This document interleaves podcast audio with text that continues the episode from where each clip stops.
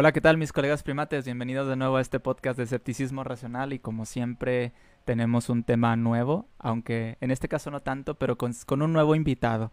Eh, muchos probablemente eh, lo conozcan, otros, otros tantos no, pero él también es creador de contenido aquí en, en Facebook y en YouTube y nos va a platicar acerca de un tema muy interesante, que de hecho me han estado preguntando mucho, ¿eh? Vamos a hacer varios capítulos en el futuro sobre esto, porque de verdad es que se ha presentado muchas dudas acerca de estos temas y el tema son las sectas.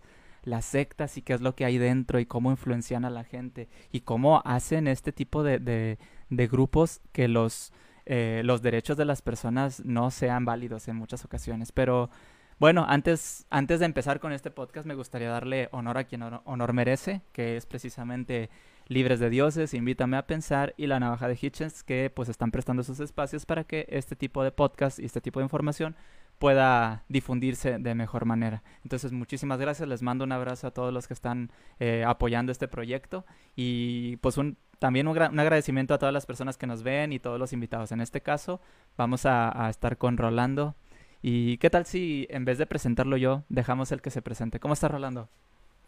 Todo bien, todo bien, Alan. Muchas gracias. Primero que nada, muchas gracias por invitarme a este podcast que ya llevo rato siguiendo y que admiro bastante y me gusta mucho. Este, entonces es un honor, el honor es mío, este, para, para estar aquí.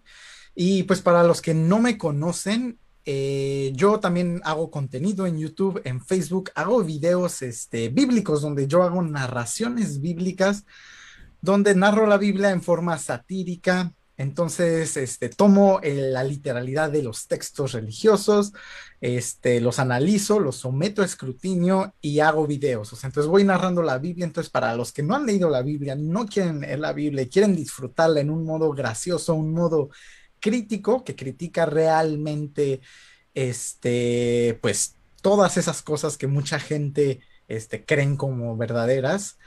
Este, pues se van a divertir un buen rato si van y miran este, mis videos en el canal de What About de YouTube. También estamos en Facebook. Aquí mismo están apareciendo este, mis redes, aquí abajito de mi cara pueden verlas. Entonces, este, así me encuentran en, Instagram, en YouTube, en Facebook, este, como What About, el iconito azul con amarillo. Y sí, pues vamos a darle, ¿no? A este tema de las sectas, que es algo bastante controversial, medio peligroso, este, y pues de lo que vale la pena hablar. Así es. Sí, eh, vayan, a mí me consta, los videos son muy, muy divertidos. De hecho, está haciendo un análisis ahorita, voy a permitirme decir eso. Eh, está haciendo un análisis de la Biblia completita, entonces chequenlos, está, no tienen pierde esos videos, buenísimos, se van a divertir, van a aprender incluso bastantes cosas y pues bueno, entonces eh, quisiera, quisiera empezar, quisiera empezar ah, por, por comentarles a ustedes eh, el hecho, bueno, primero en, la descripción del video están, están las redes tanto, tanto de Rolando como las mías, ¿no? Para por si quieren saber más, pues ahí, nos pueden seguir. Eh, quisiera empezar eh, pues con la opinión o con, o con la experiencia, todo lo que nos tendría que decir Rolando acerca del tema de las sectas. ¿Qué, qué, ¿Qué has encontrado tú, por ejemplo, en ese tema de, las sectas, de los grupos coercitivos? Y no, no, necesariamente estamos hablando de religiones, como ya lo dijimos incluso en unos podcasts anteriores. Estamos hablando de grupos en general, problemas eh, graves que, provocan ellos en sus, en sus miembros. Pues primero que nada, hay que entender que las sectas, en efecto, cuando o sea, en general, en este, lo que es, cuando escuchamos secta nos imaginamos algo religioso, ¿no? Algo incluso satánico.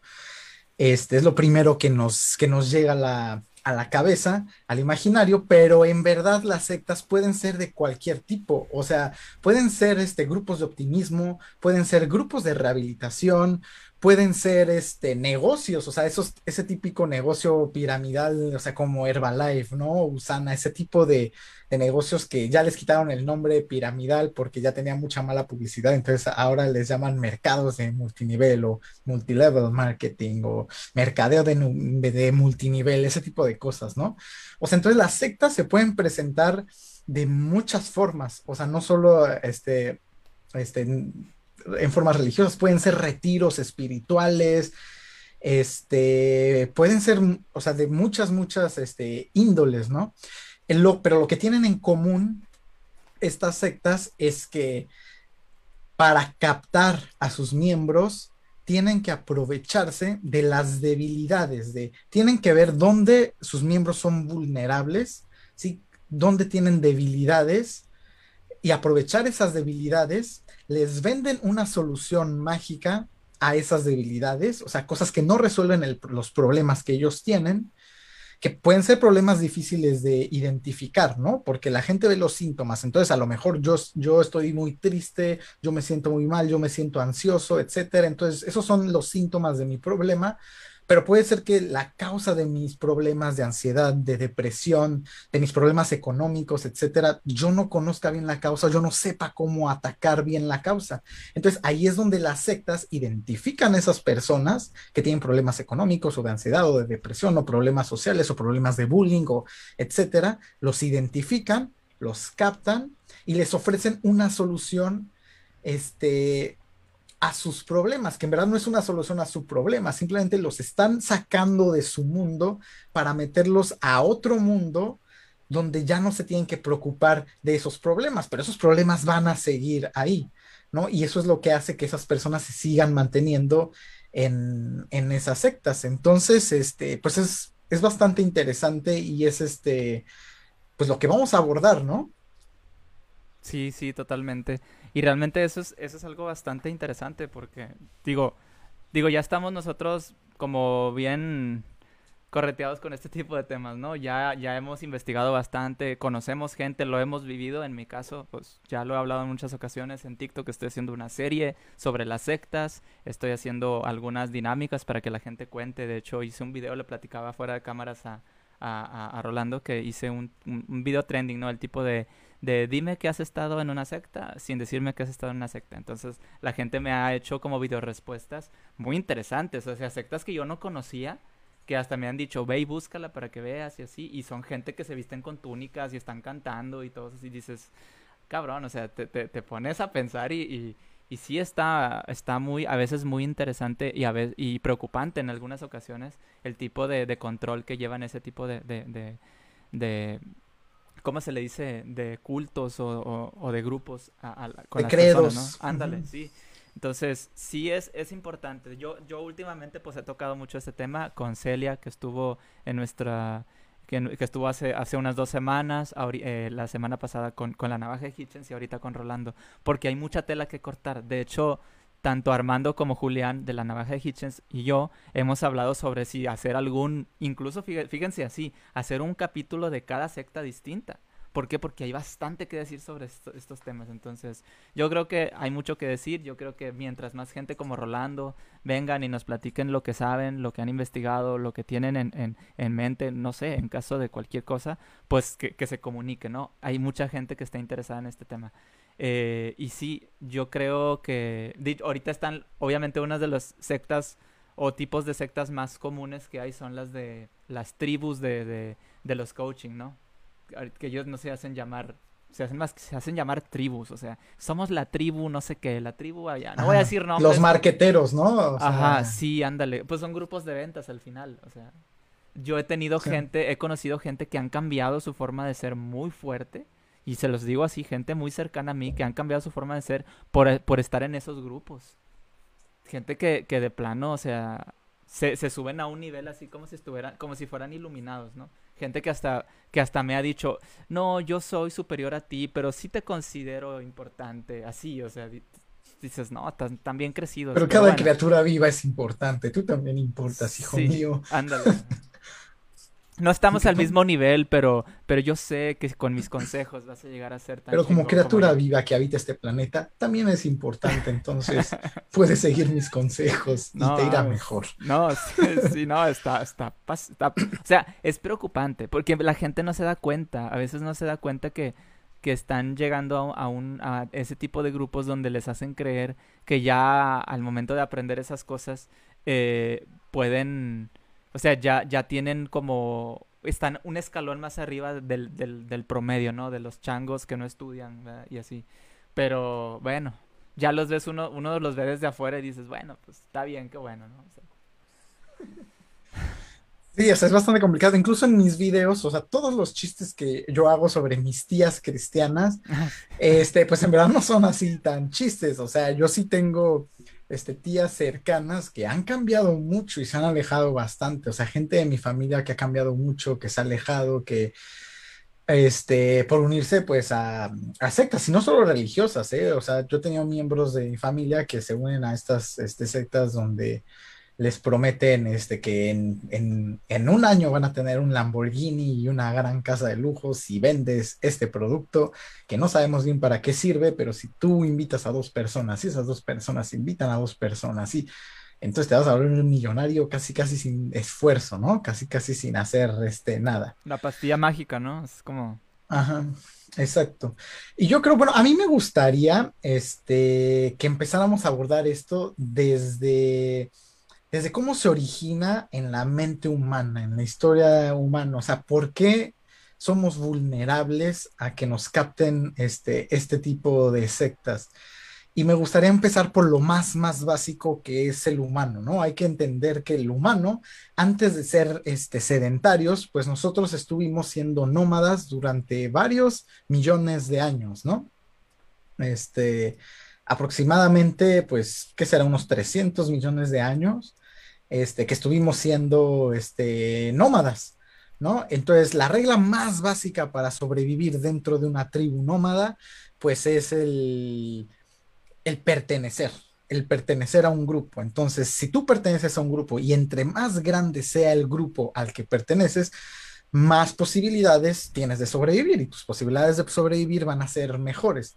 Entonces, esto es el principio este, más básico que nos rige. Y hoy en día, después de tantos millones de años de estar tratando de pertenecer a grupos para sobrevivir, en nuestro ADN, en nuestra genética, ya está muy incrustada esa idea de que tenemos que pertenecer. Y hoy en día todo lo que hacemos lo podemos simplificar a que lo hacemos para pertenecer. Si tú estudiaste algo, estás estudiando para después poder trabajar, porque si no trabajas sientes que no perteneces a la sociedad, porque la sociedad premia a quienes producen y a quienes trabajan y a quienes ganan dinero y a quienes pagan sus impuestos. Y si tú no haces eso, tú no puedes pertenecer a esta sociedad. La ropa que compras, como te vistes, el espejo que compras para poder verte, o sea, a ti te interesa verte porque quieres saber cómo te van a ver los demás, para ver qué tantas posibilidades tienes de pertenecer o no pertenecer, ¿no? Y que te acepte la gente que te va a ver o no te va a ver. ¿Entiendes? Y por ejemplo, un castigo que era de los peores castigos, incluso peor que la muerte, era el exilio. Este, desde épocas antiguas, lo peor que alguien te podía hacer era exiliarte, ¿no? O sea, sacarte del grupo, de la tribu a la que perteneces.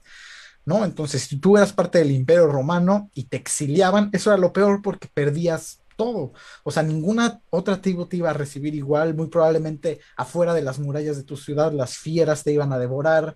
Este, entonces es supervivencia, este, su, pertenecer a algo es supervivencia, ¿no? Así de fácil y lo tenemos ya en nuestro ADN o sea, y diario, o sea, las redes sociales, lo que leemos, todo, o sea, queremos pertenecer, algunos a algunos grupos, algunos a otros, algunos más chicos, algunos más grandes, pero pertenecer es lo que buscamos siempre y pues no tiene nada de malo. Lo malo podría ser de qué forma quieres pertenecer, ¿no? Porque pertenecer, sí, en verdad no tiene nada de malo, es lo que nos hace ser humanos. Sí, fíjate, yo, quiero, yo quiero hacerte una pregunta precisamente con lo que acabas de decir. Obviamente, mientras más grande sea el grupo, mejor, eh, mejor es para, para el grupo, ¿no? Porque eh, pues hay más gente que se pueda proteger entre ellos y todo. Pero en general, las sectas más fuertes o, o, más controladoras en muchas ocasiones son las que se mantienen como muy en secreto, ¿no? Porque son las que pueden, pues, brincar esos huecos de, de, libertad sobre porque ya no, no tienen a todo el mundo encima. Vamos a suponer los mormones, los testigos de Jehová, la iglesia católica fueron una secta en algún momento. Pero ahorita como ya está todo el mundo encima de ellos, tratan de, como secta, pero tratan de hacerlo como un poquito más desapercibido, ¿no? Como siendo permisivos en alguna otra cosa para no perder el poder que tienen, ¿no? Y, y, en, y en otras ocasiones, por ejemplo, me decía Armando, eh, o Armando Skitroski, como lo conozcan, me, decía él, la luz del mundo, que es a la religión, a la iglesia que él pertenecía, es una iglesia que no es demasiado grande como los testigos de Jehová. Creo que, no sé si haya, haya hay sedes en, en, varios, en varios lugares distintos, pero no es tan conocida como los testigos de Jehová. Hasta cierto punto sí se comportan como una secta porque tampoco son tan públicas como la Iglesia Católica o como, no sé si me doy a entender.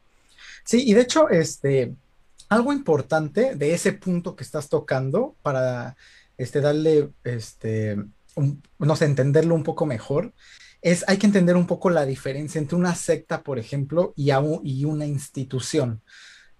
ojo, una institución también puede ser una secta, ¿me entiendes? Pero, por ejemplo, tenemos la iglesia, ¿no? Todo con mayúsculas, la iglesia este, católica.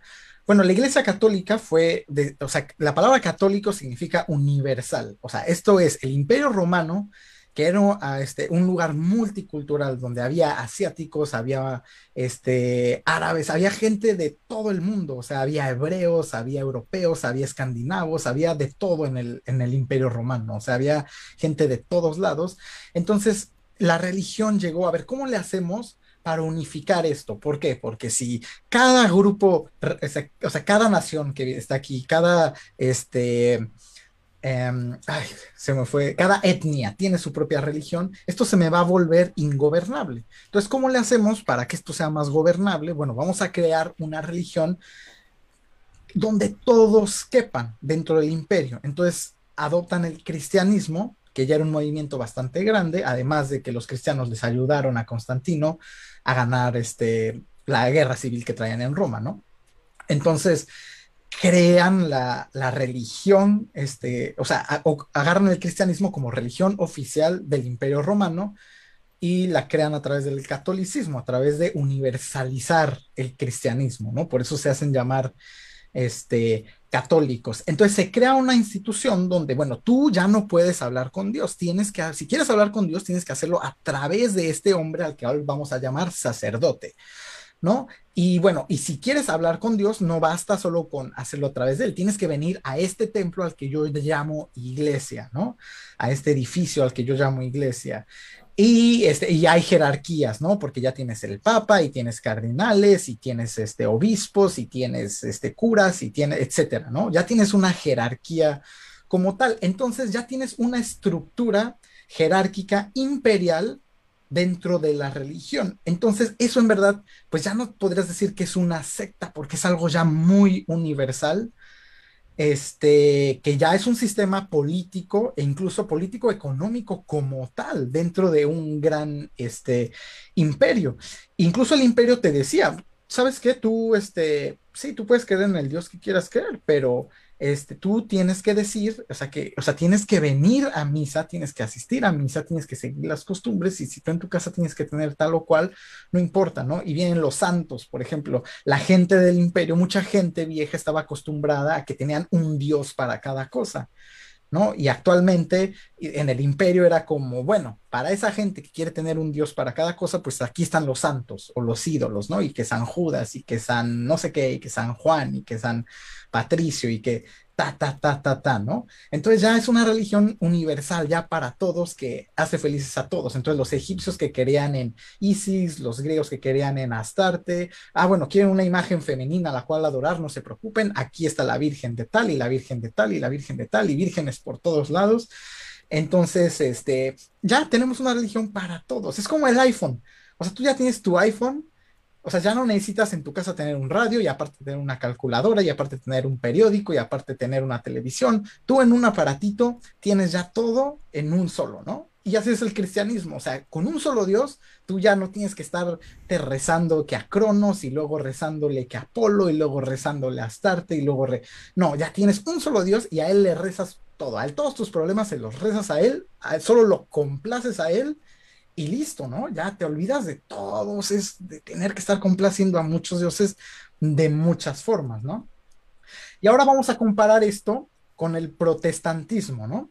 Que el, por protestantes, pues entiéndanse los, este, sí, anglicanos, baptistas, anabaptistas, este, presbiterianos, este, evangélicos, este, pentecostés, o sea, todas esas religiones, ¿no? Los metodistas, etcétera. Todo eso es el protestantismo que son gente, son rebeldes al catolicismo, ¿no? Que surgen dentro del imperio romano, bueno, que ya era la Europa, o sea, ya no era el imperio romano como tal, ya era la Europa, entonces surgen todas estas, este, protestas religiosas en contra de esta gran institución que es este catolicismo, ¿no? La Iglesia Católica. Entonces, pero estas este, variantes del cristianismo surgen como, pues como sectas.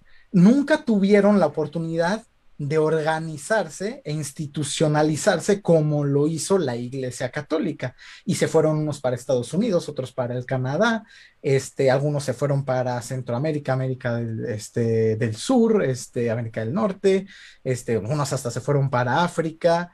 Este, tuvieron que huir de las guerras de religión a un lugar donde pudieran practicar su, su propia religión, ¿no? Entonces, esto no les permite realmente institucionalizarse. Por eso hoy en día tú puedes ir a una iglesia protestante, este, que se encuentra aquí, donde estoy yo, ¿no? Y, a mí me van a decir un discurso. Y si yo voy a una iglesia protestante que esté a 500 metros de distancia de la que yo estoy, me pueden decir una cosa totalmente distinta, ¿no? Entonces, la, como tal, las iglesias, o sea, protestantes, cristianas, en verdad son sectas, o sea, desde ahí ya este, tienen una estructura eh, de secta, ¿no? Entonces yo creo que este ejemplo de en las religiones es importante para distinguir un poco cómo, podría, cómo funciona una secta en su estructura y cómo funciona una institución, ¿no? Ya gubernamental, por así decirlo. Sí, de hecho, fíjate, me llama, bueno, vámonos por partes porque dijiste muchas cosas. Me llamó mucho la atención, por ejemplo, cuando hablaste de, de, de, cómo se, se fundó la, la, Iglesia Católica. Nosotros, y la historia nos dice eso, la misma historia nos dice eso, pero pregúntale a un católico y te va a decir, no, la Iglesia Católica la fundó Cristo. Es lo que te van a decir. Y eso es, eso es algo de lo que hablábamos, por ejemplo, en el podcast. Sí, eso, eso, lo hablábamos en el podcast en La Navaja. Decíamos, eh, cada secta tiene su lenguaje especial tiene sus cosas muy particulares y muy específicas, algo que difiere de, todas las demás. En este caso, cuando dijo, sobre esta roca vas a fundar eh, la iglesia, algo así, y le dio las, llaves del cielo según a, al, apóstol, al apóstol Pedro, y, ahí fue el primer papa, según ellos. o sea, bíblicamente, ¿dónde está la sucesión papal, por ejemplo? No existe esa, esas cosas. O sea, y, ahí es donde se vuelve un lenguaje complicado, simbolismos, cosas que solamente vas a encontrar ahí. Y como les dije, la, la, la institución que, que, que, fue la, que fue en ese tiempo la, la, Iglesia Católica, como dices tú ahorita, fue una secta. Porque al final era, digo, tú vete a, a las reglas eh, que debe tener una secta para ser una secta y encaja perfectamente en esos puntos la Iglesia Católica, al menos antes. Ahorita ya no tanto porque, ay, ahora te vienen con una cara de sonriente, ay, somos amigos, mira, si puedes ser homosexual. No, no, no, la Biblia no, no condena y Dios no condena la homosexualidad. O sea, el, el ser homosexual no, ah, pero no te comportes homosexual porque ahora sí es pecado. Entonces, si, si, si, nos, si nos damos a entender, al fin y al cabo, ese tipo de cosas, ese lenguaje especial, esos simbolismos, todo lo que, lo que conlleva ese tipo de, de religiones, ese tipo de, de, de organizaciones, son dañinas en, en, muchos aspectos. Hay gente que, que, se cree lo que, lo que dicen ahí solamente porque la organización los dice. No se basan en, en, en cuestiones históricas. Tú hablas, lo que hablábamos ahorita, pregúntale a un católico, este, cuándo se fundó la iglesia y no te van a decir fue Constantino en, en aquellos tiempos, no, te va a decir fue Jesucristo cuando estaba con los apóstoles. O, o pregúntale a un, a un mormón. Ni el mismo Pablo se enteró de lo No, o sea, no, y, y, por ejemplo, pregúntale a un mormón y ellos te van a decir, no, es que sí hay eh, evidencia arqueológica de que, de que los, eh, los judíos vinieron y poblaron eh, América, por ejemplo. Dices, ¿dónde? O sea, ¿dónde está eso? No existe, no, no existen esas cosas, ¿no? Pero para ellos sí, ¿no? Para ellos sí. Y, y, tienen, y tienen su, ni siquiera hay vestigios ni nada del, del, egipcio, el Egipto reformado que le dicen ellos, que es el, el idioma en el que estaban hechas sus tabletas de, de, oro, que nadie conoció, nada más Joseph Smith y sus ocho, eh, o ¿cuántos eran? Ocho y tres eh, gente que estaban ahí coludidos con él, diciendo que sí, que ellos daban fe y legalidad de que esas tabletas sí existían, ¿no? Eh, bueno, total. Ustedes saben cómo funcionan ese tipo de cosas, ¿no? Habla, hablando de, grupos de poder o grupos que mantienen el control para, para engatusar gente, pues los testigos de Jehová. Imagínense el grupo de Joseph Smith, que ya era conocido por ser un estafador, por ejemplo, Imagínense el grupo de los testigos de Jehová que son ocho, ocho, ocho ancianos que están ahí liderando toda la, toda la organización, que tienen un discurso de odio horrible. Nomás les platico una cosita rápida y no sé si tú lo hayas escuchado por ahí, Rolando.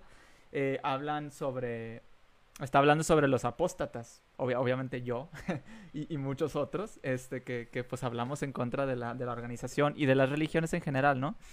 ¿Qué es lo que, qué es lo que dice? Dice los, los enemigos de Jehová y dice uno de los, de los, de allá de los de Nueva York, ¿no? De los meros meros. Eh, van a tener un destino y no sé qué, empiezan y, lo, lo, hace con altanería así, dice, esto es lo que va a pasar con ellos y enciende un cerillo y el cerillo se va consumiendo y se apaga. Y, sola, y cuando se apaga, se ríe. Ja, ja, ja, ja, ja. O sea, si, si te das cuenta, te das cuenta del discurso es como de, como de, como de Jafar el Capitán Garfio en película de Disney. ¿no? Haz de cuenta, o sea, prácticamente me están diciendo. Mal por el mal, nada más. Prácticamente te están diciendo, cuando venga el Armagedón y yo vea tu cuerpo ahí muerto, me voy a reír. Es, es como que, güey, o sea, dices, por favor. Sí, ¿dónde está eso de poner, y, poner la otra mejilla, no? Y le aplauden. Lo peor es que le aplauden le aplaude la gente que está ahí, lo acepta, porque son videos públicos para los testigos, y, y, los aplauden. Y si Jesús viera eso, se vomita, o sea, Jehová viera eso, se vomita. Se vomita, sí, claro. Bueno, quién sabe, igual hasta le gusta, ¿no? Ya, hemos, visto, ya hemos visto en mis videos cómo es ese, ese Jehová, entonces. Sí. Al menos Jesús sí se hubiera sacado de onda, ¿no? Sí, Jesús sí se sacaría de pedo, pero pero Jehová igual no, igual a él sí le gustaría eso. Y fíjate que es muy interesante porque o sea, tomemos en cuenta que el cristianismo surge como una herejía del judaísmo, nace dentro del judaísmo y poco a poco se va separando hasta que lo adopta el imperio este romano y ya es la separación ya definitiva entre el judaísmo y el cristianismo, ¿no? Eran judíos, este, porque los judíos recordemos que el Mesías que ellos esperaban era un guerrero, ¿no? Macabeo, este, descendiente de David, era lo que ellos querían. Y de repente, o sea, era un líder guerrero que pudiera contra sus enemigos, contra todos. Y de repente les, les baja este, este, de Belén o de Nazaret, nadie sabe, un hippie que les empieza a hablar de amor, entonces solamente los judíos dicen, ¿qué? O sea, la aristocracia judía, que ya estaba muy cómodos, era, ¿qué? No, vete, de aquí, o sea, eso fue hasta antisemitismo, ¿no? El mismo Jesús, o sea, es este, no, vete de aquí, o sea, ¿qué te pasa? O sea, eh, y empieza a querer, este, o sea, muy radical era Jesús, muy este, ultra ortodoxo, podríamos decirlo, ¿no? Entonces, este, y los judíos que lo seguían, pues ya, ya eran judeomesiánicos, por así decirlo. O sea, y recordemos que la palabra Cristo es la palabra griega para Mesías, ¿no? El Cristo es el Mesías, ¿no? Entonces, pues ya cuando este, eso llegó a, oídos griegos, pues así le, le, dijeron, el Cristo, ¿no? Y es lo que tomó el imperio romano y se empezaron a llamar este cristianos, ¿no? Y ya era un movimiento, este, pues sí, bastante, bastante grande, ¿no? Pero recordemos eso, o sea, que esos son los orígenes, este, reales y por ahí va y ahí empezó a crecer, o sea, como si una pequeña herejía, un grupo de herejes dentro del judaísmo, poco a poco se fue separando hasta que el imperio romano los adopta y les dice, vénganse para acá, chavos, allá no los quieren, yo sí los quiero y quiero su ejército, ¿no? Entonces, este, pues así fue. Sí, sí, de hecho, oye, eso, está genial porque, bueno, lo que, lo que platicas, ¿no? Porque yo siempre también lo, he platicado con muchas personas así, eh, los judíos querían, yo siempre lo pongo así, ¿no? Tú, tú, tú pusiste a un personaje y yo dije, los judíos querían a otro rey David, querían a un, a un líder poderoso, como dices tú, ¿no? Un líder poderoso que, que los, porque en ese tiempo los, los judíos eran un pueblo oprimido por los romanos. Ellos querían la, liberación de, del pueblo judío de los romanos. Querían alguien que arrasara con ese pueblo y volvieran a ser la potencia que una vez, una vez fueron. Como, como dices tú, llega alguien así, con ideas muy hippies, muy amor y paz, pon la otra mejilla, y no, pues no, no, no te queremos, tú no eres lo que buscamos. Y aquí ya podemos ver una secta muy, muy, con mucha claridad. Desde los orígenes del, mismo cristianismo vemos una secta donde un pequeño grupo de judíos que seguramente estaban en problemas tratando de sobrevivir, les llega este hippie este, a decirles que pues, todos somos hermanos, todos nos amamos, y hay mucha gente a que dentro de un mundo donde todo es violencia, donde los están matando, donde los están persiguiendo, donde no sabes, no tienes segura ni la vida, donde ni siquiera puedes sembrar porque no, no, no te atreves a sembrar, porque ¿para qué? Porque a, a lo mejor mañana no voy a cosechar, ¿para qué siembro? Entonces, dentro de un mundo así, que llegue alguien a hablarte de amor y de que todos somos hermanos, eso le suena a muchas personas, ¿no? Y aquí vemos la, cómo inicia una secta, porque una secta Ah, está agarrando el problema de las personas, pero en verdad Jesús no les está resolviendo su problema, ¿no? El problema es la opresión romana, ¿no? Es la estructura económica y política del imperio romano. Ese es el problema real, algo que no va a cambiar con palabras de amor, ¿ah? así como el calentamiento global no está cambiando porque Greta Thunberg sale a hacer discursos y a llorar enfrente de la cámara, eso mismo que está haciendo Jesús no, o sea, no va a resolver este, el problema del, imperio romano oprimiendo a los, este, sí, a los, a los judíos, ¿no? Eso no lo va a resolver, sin embargo hay mucha gente a la que le suena y prefieren eso, y entonces Jesús empieza a crear una comunidad, empieza a crear una comunidad donde la, esa gente que no sabe si va a sobrevivir se empieza a sentir aceptada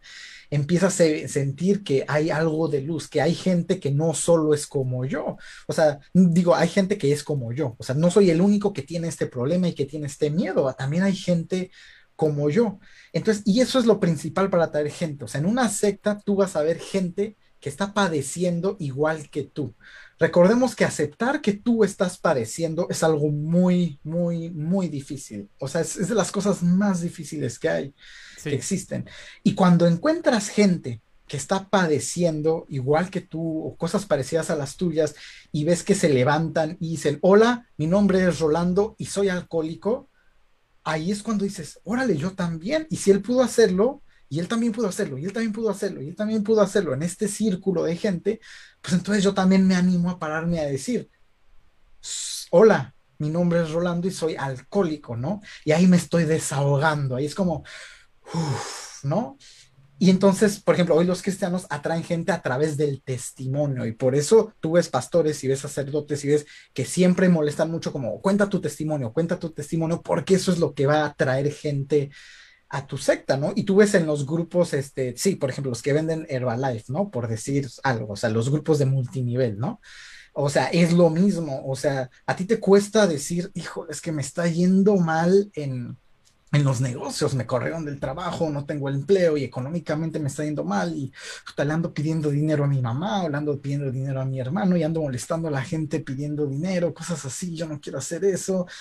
Y de repente llega este tipo que te ofrece que esos problemas económicos se van a acabar, pero no solo te está ofreciendo eso, sino que te está metiendo una comunidad donde hay gente que también está padeciendo problemas económicos al igual que tú, ¿no? Entonces tienes ese caldo, o sea, por eso ese es dicho, ah, me siento en mi caldo, ¿no? O sea, me siento en mi jugo, porque hay gente como yo donde sí me puedo desahogar, o sea, desahogarse siempre es algo... Ellos sí me entienden, ¿no?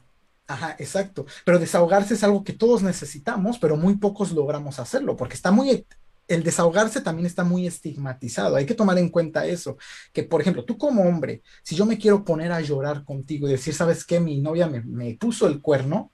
Eso yo no te lo voy a decir aquí en público en el podcast. A lo mejor te lo voy a decir si eres mi mejor amigo muy íntimo, voy a ir y te lo voy a contar llorando porque confío en ti. Se lo voy a confiar a alguien se lo voy a contar a alguien en quien yo confío mucho, no se lo voy a contar a cualquier hijo del vecino porque me arriesgo a el ridículo, ¿no? A la humillación pública, eso es algo bastante malo.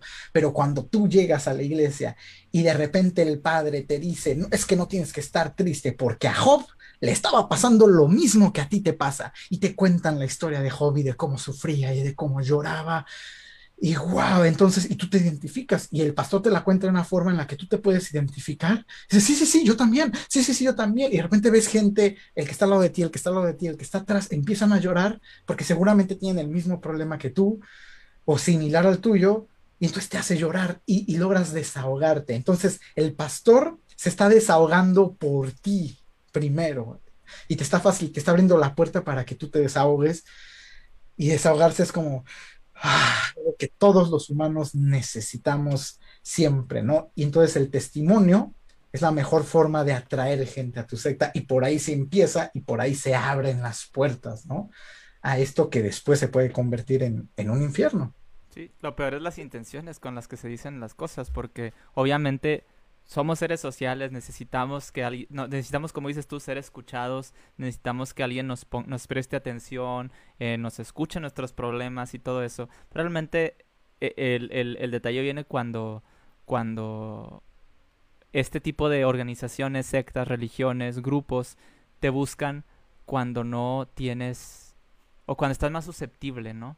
Cuando tienes un problema, cuando, cuando hay algo que te falta. ¿Qué pasa con toda esa gente que se va a las tribus de, de, de, de, los, marqueteros, marqueteros o los de marketing? que hacen, generalmente los seguidores de, de esas personas son gente que los corrieron del trabajo, que les está yendo mal, que quebró su negocio o cualquier cosa. Y ellos necesitan algo, necesitan algo. Y precisamente al igual que las religiones, lo que pasa en esos lugares es les dicen, aquí vas a encontrar la cura de tu mal aquí vas a ser millonario tras lo que quería hacer y no lograste, yo sé cómo hacerlo, yo tengo la clave y yo te voy a llevar a lo que tú quieres ser y vas a, vas a tener tu libertad financiera, bla, bla, bla, bla, bla. Y ahí es donde se vuelve el problema, donde viene, ya cuando te engatusan con esas, con esas, con esas promesas, es como un, es como un partido populista. Te dice lo que quieres escuchar. Te dice lo que, lo que te hace sentir bien en el momento. Y en ese momento, ahora sí, órale, te empiezan a sacar la lana, te empiezan a exigir, te empiezan a poner reglas duras y, todo lo demás viene ya prácticamente como avalancha, ¿no? Quiero nada más, quiero nada más eh, aprovechar, hacer un paréntesis pequeñito para decirles que las personas que quieran, que quieran eh, comentar, háganlo eh, directamente en, en escepticismo racional. Le vamos a dar, le vamos a dar prioridad a los comentarios que estén en escepticismo racional y por si, si tienen alguna duda, algún comentario y todo, todos los vamos a tratar de responder, ¿no? Eh, todo lo vamos a, responder primero en escepticismo racional, no importa si lo hagan al principio o al final, siempre vamos a darle en, escepticismo racional en estos podcasts eh, la prioridad aquí.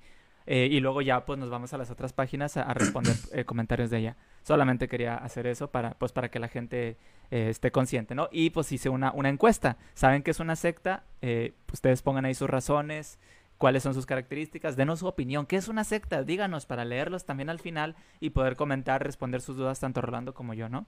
Ahora sí, eh, con lo que decía. Quiero poner un ejemplo bien simplón, así bien simple, ¿no? Que con el que todos podemos este, identificarnos. No sé si te pasaba en la escuela que no, es, que no hiciste la tarea. Entonces llegas al otro día y le preguntas a tu amigo, no mames, ¿hiciste la tarea?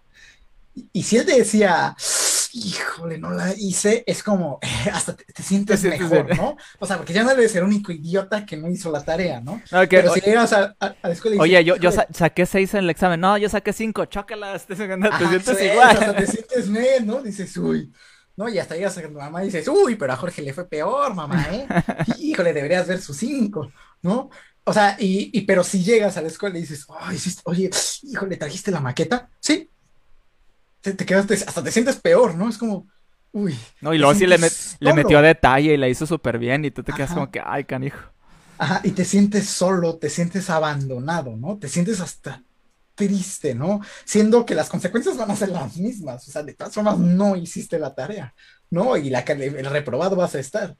Pero el hecho de que alguien te acompañe en esa, este, en esa carencia, por llamarlo de alguna forma, en ese problema, en esa situación tan difícil, ya te hace sentir mucho mejor. ¿Y qué pasa? Que eso puede propiciar que tú sigas sin hacer la tarea y puede propiciar que tú sigas buscando consuelo dentro de esa gente que tampoco hizo la tarea, ¿no? Porque, pero que si tú ves que la gente, toda la gente hace la tarea y tú eres el único idiota que nunca hace la tarea, va a llegar un momento en que te vas va a poner a hacer la tarea porque ya no vas a querer hacer ese ridículo, ¿no? Donde la maestra este, pregunta y a lo mejor hasta se burlan de ti, ¿no? O sea, porque ya no perteneces, ¿no? Entonces, así, o sea, con este ejemplo tan simple, es este, podemos ver cómo nace una secta, ¿no? Y ahora si estiramos más ese ejemplo, pues hasta puede llegar el grupito de, este, imagínate que los, los alumnos se organizan, los que no hacen la tarea, y empiezan a chingar a la profesora, no, profesor, es que es mucha tarea, no, es mucha, o sea, no, la verdad es que no queremos hacerla, ¿no? Y va a llegar un momento en que si ponen suficiente presión, pues sí, a lo mejor este, la maestra acaba no haciendo tarea, los acaban corriendo de la escuela o empiezan a formar su propia escuela donde este, no tenga que haber tarea o a lo mejor un profesor ve eso y les dice, vénganse a mi escuela, yo tengo una escuela donde aquí no hacemos tarea, ¿no?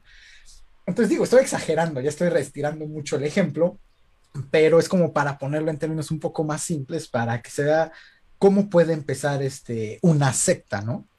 Es eso, y cómo se puede, este, sí, propagar, por así decirlo, y perpetuar. Sí, y a, y a la vez, por ejemplo, con, con, lo que comentas, y ya viéndolo así, si te pones a pensar, las, las religiones en general eh, son grupos de ventas.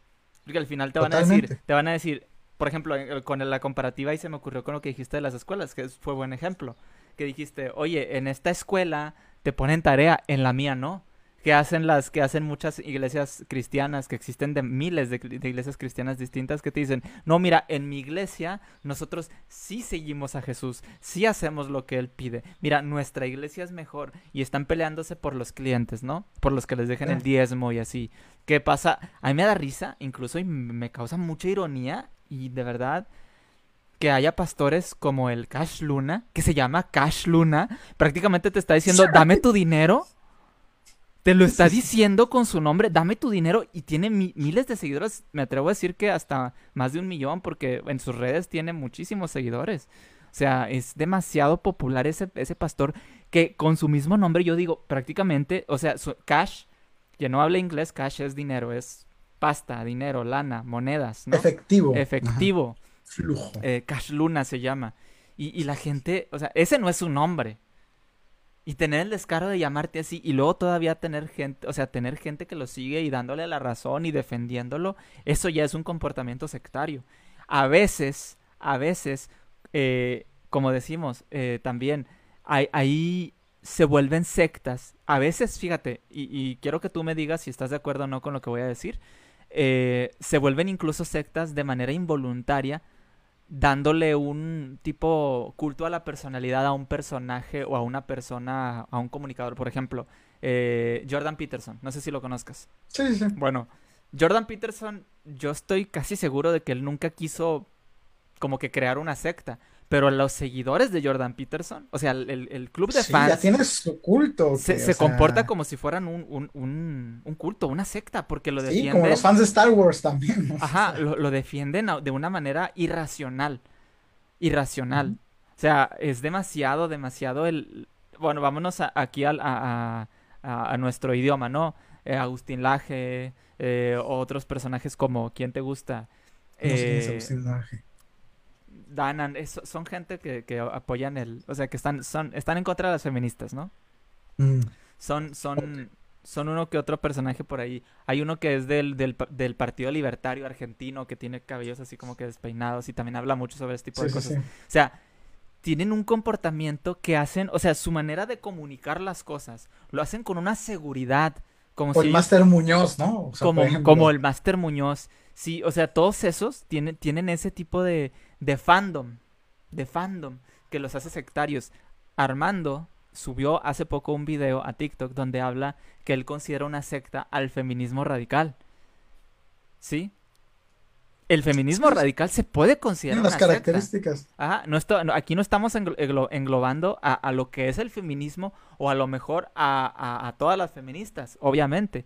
Pero hay grupos radicales de feministas sí, en donde ya se vuelve ajá, claro. ya se vuelve en un comportamiento sectario y volvemos a lo mismo qué es lo que se necesita para hacer una secta cuáles son sus características cómo comienza una secta tienes que tener para empezar un enemigo eh, de, eh, el, Carlos Muñoz el enemigo por ejemplo o sea Master Muñoz ¿verdad? sea Master o Carlos sí. no me acuerdo el enemigo es la pobreza por ejemplo sí. Para las feministas Ay. radicales el enemigo es el hombre, el machismo, el patriarcado, si es que existe, ¿sí?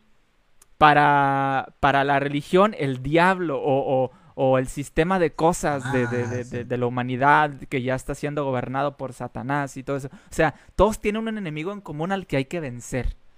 O sea, ahí claro, empezamos. Es lo más importante. Ajá, tenemos que tener un enemigo en común, porque si no, eh, pues no podemos, no podemos empezar con nuestro movimiento, ¿no? ¿Sí? Y así empieza, sí, claro. poco a poco. Y tú ves las iglesias, por ejemplo, las iglesias protestantes, ¿no? Tú mira cómo hablan, pon atención en cómo hablan de la imagen de Satanás. O sea, tú ponle atención. O sea, Satanás está en las tarjetas de Yu-Gi-Oh para ellos, está en Pokémon.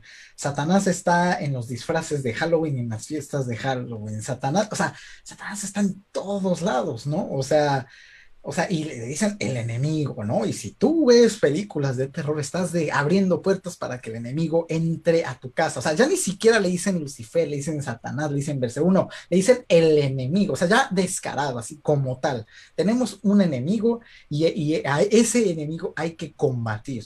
Y la única forma de combatirla es a través de mi secta. ¿Sí? Y para nosotros poder seguir combatiendo al enemigo, pues tú necesitas darme mi dinero, porque pues yo tengo o sea, que comer y tengo que, o sea, necesito seguir comiendo y seguir teniendo dinero para poder seguir combatiendo al enemigo. Y si tú no me ayudas a combatir al enemigo, pues yo no te puedo ayudar. Ayúdame a ayudarte. Exacto. Y, o en los mercados del multinivel, ¿no? O sea, te venden así el típico, o sea, el enemigo es la pobreza, ¿no?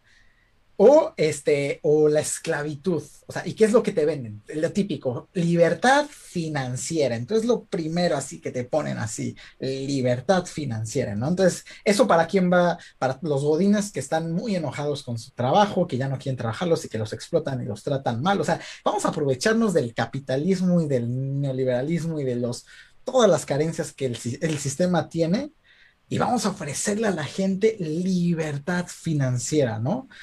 Entonces, gente que pues no se ha enterado que, por ejemplo, en 2014, este, pues ya, o sea, desde ahí está bien estudiado y ahí es cuando nos dijeron a todo el mundo, ¿sabes qué? Que si tú quieres tener el estilo de vida americano, por así decirlo, de la clase media americano, necesitaríamos tener, no sé cuántos eran, como cuatro o cinco planetas tierras más para poder hacer eso. Entonces, no, no se va a poder este, tiene que haber pobreza o todos tienen que ser mucho más pobres de lo que ya son ahora para que todos vivamos este, igual, ¿no?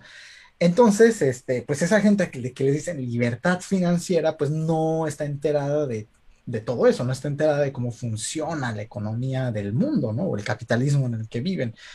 Pero entonces desde ahí ya te meten. Entonces tú llegas a esos grupos donde, wow, y llega un coach que, que renta un Ferrari y lo pone aquí de fondo, el Ferrari te pone fotos, se fue a tomar este, fotos afuera de una supermansión o pidió que lo invitaran a una supermansión, se tomó fotos y te dice, mira mi Ferrari, mira esta casa, mira, ¿sabes en cuánto tiempo hice esto vendiendo esta, este, este tratamiento para la caída de cabello? Este, yo hice esto en siete días, ¿no? Como Dios. Entonces es como... Como Dios. entonces es como no, o sea, y estás engañando a la gente y le estás dando una solución mágica a ese problema, ¿no? A ese problema que es tan abrumador. O sea, el hecho de ser, por ejemplo, sí, trabajar en una oficina viendo páginas de Excel todo el día en Latinoamérica con un sueldo que no basta y no solo y, no, y viendo Excel te está yendo bien, pero puedes este, ser, trabajar en un supermercado, puedes trabajar en un McDonald's, puedes trabajar este, en un autolavado, o sea, cosas así, ¿no? Puedes tener, no sé, se, cortas el cabello, o sea, empleos que realmente no son bien pagados, puede ser maestro, ¿no? O sea, es gente que trabaja muchísimo, que se esfuerza muchísimo y la recompensa es muy, muy poca, ¿no? Y la recompensa no es lo suficiente para tener el estilo de vida que te están vendiendo en las grandes televisoras de esos países, ¿no? Entonces, ahí es donde esos gurús financieros llegan al ataque y te dicen, salte de ahí, vente aquí porque esto es, esto es mejor, aquí tienes libertad, dedicas 10 minutos a esto y listo, vas a ser millonario en tanto tiempo, ¿no? Te venden una falsa ilusión prácticamente. Trabaja, trabaja poco tiempo con nosotros y vas a poder vivir sin trabajar, ¿no? Eso es lo que te dicen. La libertad financiera es que el, el dinero trabaje por ti tú estás en tu casa así comiendo y disfrutando la vida mientras el dinero está trabajando solo por ti, cuando todos sabemos que eso es una falacia, es una, es una falsedad, ¿no? O sea, hay maneras de poder trabajar menos y ganar más, sí, pero nunca puedes vivir sin trabajar, o sea, y, esa es la falsa ilusión que les venden, ¿no? La libertad financiera. En el sistema que vivimos, no. No, no, no se puede, no. No hay forma, no hay forma. Entonces, ahí es donde tenemos que estar eh, conscientes de cuando, cuando estamos entrando a una secta. Yo siempre les he dicho, tengan mucho cuidado porque una de las características principales de alguien que está en una secta es que no sabe que está en una secta. Sí, así de sencillo. Tú pregúntale a un testigo de Jehová, pregúntale a un mormón, pregúntale a alguien que se llama Carlos Muñoz, pregúntale a cualquiera de ellos y te van a decir, lo mío no es una secta, lo mío es un estilo de vida. Y te van a poner, te van a poner cualquier tipo de, de, excusa para, para no decir que están en una secta. Bueno, y no es para no decirlo, es que de verdad no, está, no se dan cuenta. Yo fui testigo de Jehová hasta los 20 años y yo nunca pensé que estuviera en una secta. Ni siquiera me pasó por aquí, porque no sabes. O sea, tu, tu condicionamiento mental es otro. O sea, tú estás en otra realidad prácticamente. No hay, no hay razón, no hay lógica. Simplemente se crea una lógica en ese, en ese, en ese grupo que rompe a la lógica de todo el mundo exterior. Y para ellos esa es la realidad, la verdad que hay que seguir.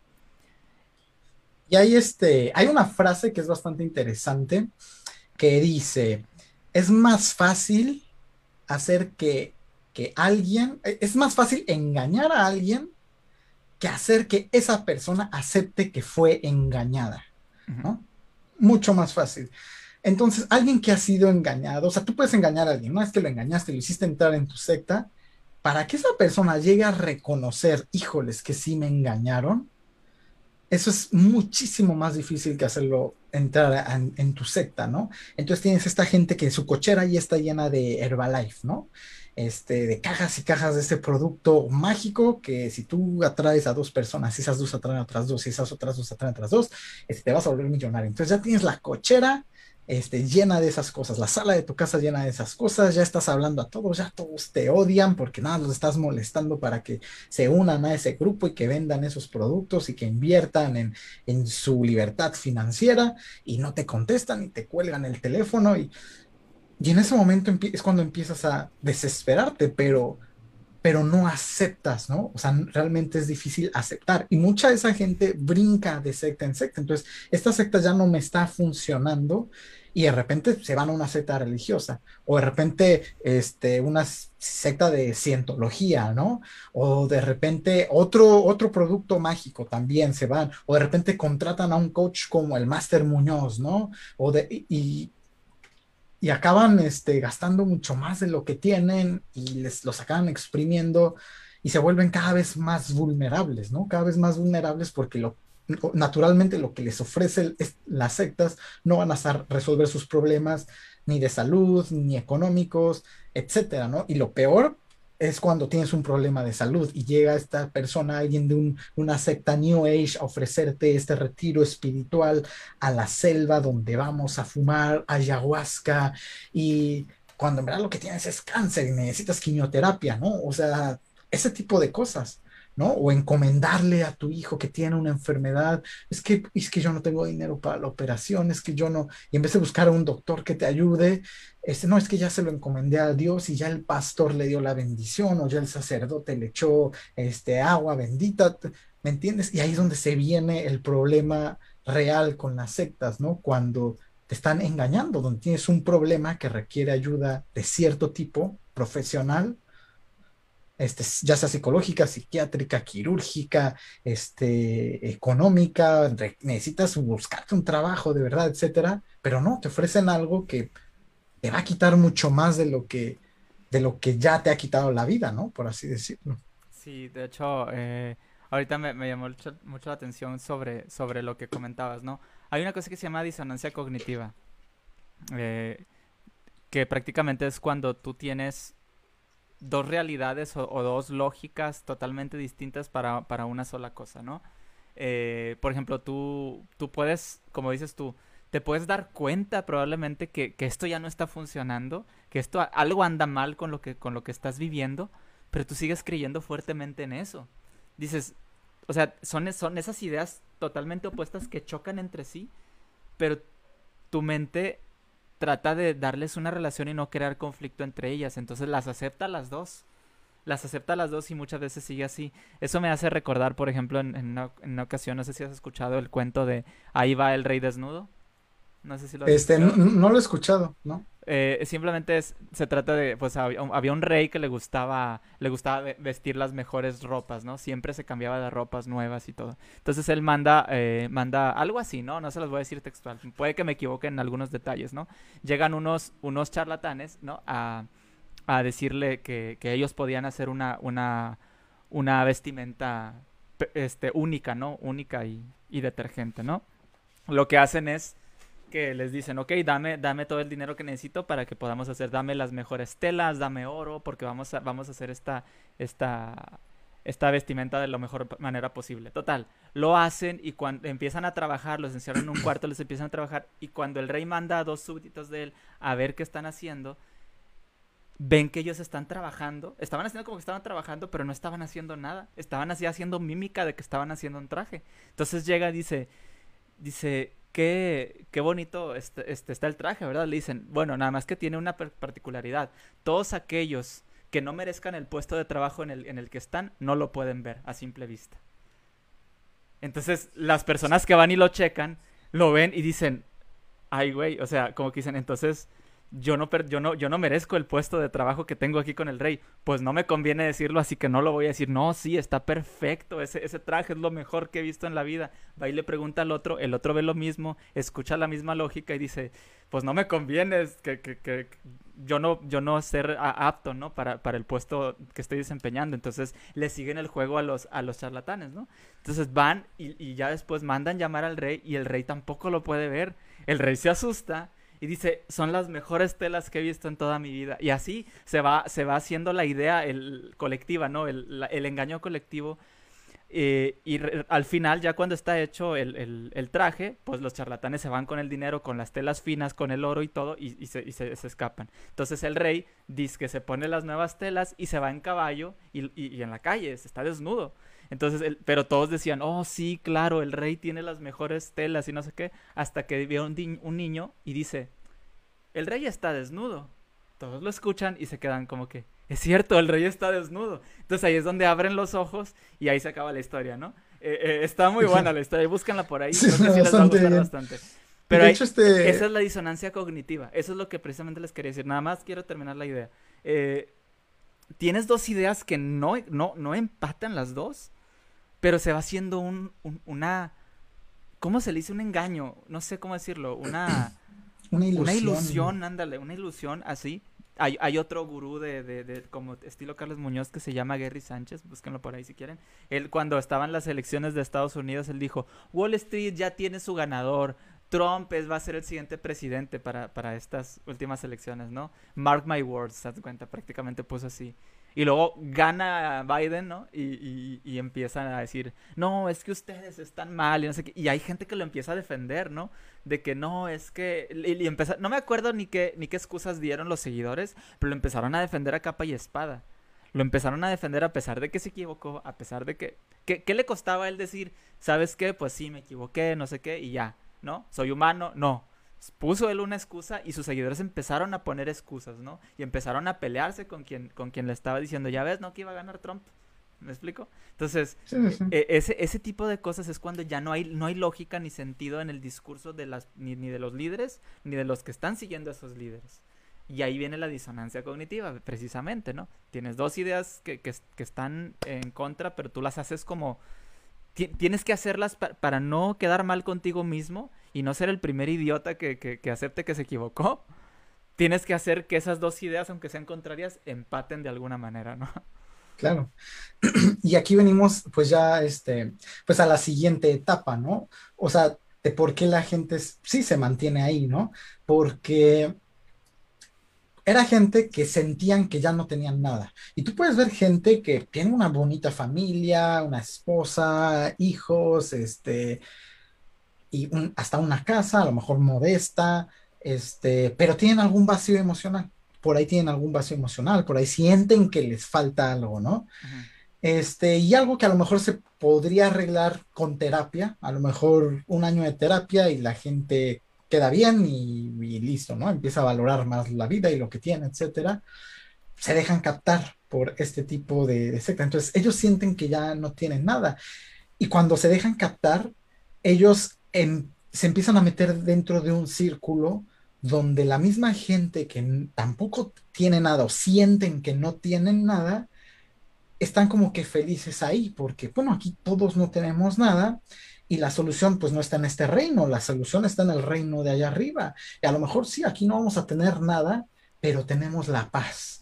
La paz en Cristo, la paz en donde quiera, ¿no? Entonces acumular, la acumular, como dicen, eh, tesoros en el cielo, ¿no? como dicen. Exacto, pero allá arriba es donde está la verdadera recompensa y, y, el típico discurso que vienen diciendo desde siglos y siglos atrás, ¿no? De ya va a llegar el Salvador y ya va a llegar y ya va a llegar y tú tienes que estar bien listo para recibirlo, ¿no? Cuando llegue y te empiezan a meter ese miedo donde, híjoles, que si cuando llegue yo no estoy listo, uff, eso va a ser difícil. Y te empiezas a meter con esta gente y no estás solucionando tus problemas, ¿no? Y de repente empiezas a convivir con la gente que convivías antes de entrar a tu secta y te empiezas a encontrar que ya no tienes tantas cosas en común con, como las que tenías antes, ¿no? Incluso con tu misma madre, con tus hermanos, con tus primos, con, con los amigos de la secundaria, porque a lo mejor tú como ya eres cristiano ya no tomas y tú siempre te reunías todos los jueves este, para echar unas chelas, ¿no? Unas cervezas, este, pero ahora ya no lo haces y a lo mejor este, ellos siguen diciendo groserías y hasta hablando, no sé, de pláticas de hombres, así de mujeres y de cosas así, y tú ya no, este, y a lo mejor este, empiezas a dejar de ir y te empiezan a dejar de invitar y te empiezas a alejar, ¿no? Te empiezas a alejar y gente de que era bromista a lo mejor ya no es bromista, pero tú no te estás dando cuenta, ¿no? Y la secta te está cambiando y te está alejando de la gente que siempre estuvo ahí y te está acercando a la gente con la que tú te sientes cómodo y te sientes cómodo por es, con esa gente, porque igual que tú sientes que no tienes nada fuera de ese círculo, ellos también sienten que no tienen nada fuera de ese círculo. Y llega un momento, y por eso se vuelve también mucho más difícil salir de la secta, porque si tú llegas a salir de la secta, sabes que afuera ya no tienes nada. O, sea, o, esa, generalmente cuando uno acaba de entrar a una secta una, o entra a una secta, está orgulloso, ¿no? Entonces llegas como pavo real a las reuniones familiares, a las reuniones de amigo. Es que fíjate que ahorita yo ya estoy vendiendo este producto. Uy, vas a ver en unos meses lo millonario que voy a hacer y me voy a cagar en tu casa de pobres, ¿no? Casi, casi. Entonces tú llegas como pavo real a presumir, a tratar de venderlos, a tratar de atraer gente y a tratar de decir, como niño con juguete nuevo, ¿no? Y la gente que pues tiene sus vidas normales, que obviamente, que pues, eh, gente que a lo mejor emocionalmente está un poco más estable, pues no va a caer en eso, este, te van a mandar al carajo y al rato, este, pues sí, o sea, se, te alejas, ¿no? Entonces, sería una gran vergüenza alejarte de esa secta que ya te hizo daño y llegar con tu familia o con tus amigos a los que les trataste de vender la idea y que te trataron de loco, llegar a decirles, ¿sabes qué? Es que ustedes tenían razón. Esto era una estupidez y yo caí. Qué bueno que ustedes no cayeron en esto. La gente no va a hacer eso. La gente tiene vergüenza tiene pena, o sea, le da mucha vergüenza aceptar que pues ese no era el camino correcto y en vez de salirse entran y por eso es más fácil que la gente que ya los captó pueda empezar a abusar de ellos y a seguir abusando de ellos, porque esa gente sabe bien que fuera de ese círculo, fuera de esa secta, ellos ya no tienen nada, ya no tienen a nadie. Y la gente que tienen, o puede que sí tengan gente, pero ellos creen que ya no tienen a nadie porque les va a costar mucho trabajo, sí, salir y aceptar que los engañaron, ¿no? Eso es lo... Y ahí es donde se vuelve todavía todo mucho más mucho más difícil, mucho más absorbente, ¿no? Cuando ya te robaron no solo tu dinero, no, no solo ya se aprovecharon de tu carencia, sino ya te robaron la vida que antes tenías, ¿no? Sí, te que verdad no te la robaron, te crearon la ilusión de que te la robaron. Pues prácticamente te roban tu identidad, tu, tu individualidad, mucho tu tiempo, tu dinero, tu, tu esfuerzo todo, todo prácticamente. O sea, es, muy duro. Es muy duro. Sí, y volverse a integrar y regresar a ese lugar donde tú te sentías solo es muy difícil, ¿no? Es como la gente que sale de la cárcel, que estuvo, no sé, 30 años en la cárcel y de repente salen y tratan de reintegrarse a la sociedad con toda esa vergüenza encima, donde pues difícilmente ya los van a contratar, donde van a tener que trabajar este, limpiando pisos, probablemente, etcétera. Entonces, eso es muy difícil y una secta funciona, este, pues más o menos así, ¿no? O sea, y más en el imaginario que en la realidad, porque tú muy fácilmente podrías llegar con tu hermano y decirle, ¿sabes qué? ¿Recuerdas que estábamos debatiendo sobre esa secta y tú me decías que era una pendejada? ¿Sabes que tenías razón? Sí, era una pendejada y debía haberme alejado cuando tú me dijiste, ¿no? Y ya, ahí se acabaría la conversación, se da un abrazo y todo volvería a la normalidad. Pero el dar ese paso y decir, me hicieron pendejo, me vieron la cara de idiota, eso es monumentalmente difícil, es extremada, extremadamente difícil dar ese paso. No es fácil, no es, no es fácil porque queremos ser aceptados, queremos, queremos que nos vean como, una, como alguien que es digno de ser aceptado dentro de esta sociedad en la que vivimos y volvemos a la aceptación, ¿no? Sí. No, y aparte es, es, es algo muy, muy difícil a veces eh, aceptar, como dices tú, que estás equivocado. Es, cierto, es muy, muy difícil. La, la, gente a veces prefiere seguir en su terquedad. Lo hablábamos hace ratito fuera de cámaras tú y yo acerca de unas cuestiones que estábamos platicando ahí, que es muy distinto, muy difícil. O sea, puedes estar consciente totalmente de que ya te equivocaste, de que ya, o sea, ya no hay vuelta atrás, pero, pero no lo aceptas. O sea, o es orgullo o viene la disonancia, como, decimos como dijimos hace rato. Y, y digo, al final todo este tipo de, de situaciones es por lo que nosotros estamos hablando. Siempre lo digo. Eh, es necesario poner un peso en la balanza del otro lado, que no haya un monopolio de ideas, un monopolio de, de, del discurso que se da, por ejemplo, en, en, en todo el lado teísta y, y, del lado donde, donde hay sectas, donde hay un, un ideal falso. Porque vámonos a, lo que tú quieras. Partidos políticos, alcohólicos anónimos, eh, multiniveles, como, como dijimos ahorita, eh, bueno, ya no se llaman estructuras piramidales, ¿no? Son multinivel, eh, religiones. Hay muchísimos, pero muchísimos, muchísimos eh, ejemplos de, de sectas. Y, al final, digo, mira, nada más con el, con el, con el hecho de, de las, por ejemplo, eh, ¿cómo se llaman estos? bueno, el partido de, de México, ¿no? De, de Morena. muchísima gente, me ha tocado conocer y ver gente que se han peleado con amigos y familiares por no estar de acuerdo con el partido político. O sea, dices, tenemos diferencia de, de, ideas. Chido, pues prácticamente eso es lo que nos caracteriza como humanos, ¿no? Que no pensamos todos igual. Pero hay gente que no acepta, o sea, se, quedan con el discurso o conmigo o contra mí, ¿no? Así. Y ya te, la dicotomía. ya te vuelves el enemigo, como lo que dice cualquier secta, ¿no?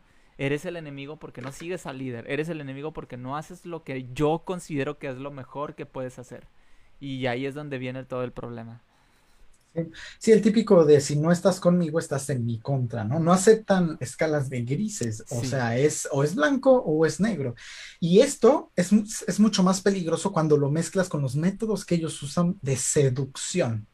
Voy a poner un ejemplo de una persona que yo conozco, no voy a decir que es de mí ni quién es, pero es una persona que se unió a una secta este, protestante, cristiana, ¿no? Se hace llamar este, cristiana.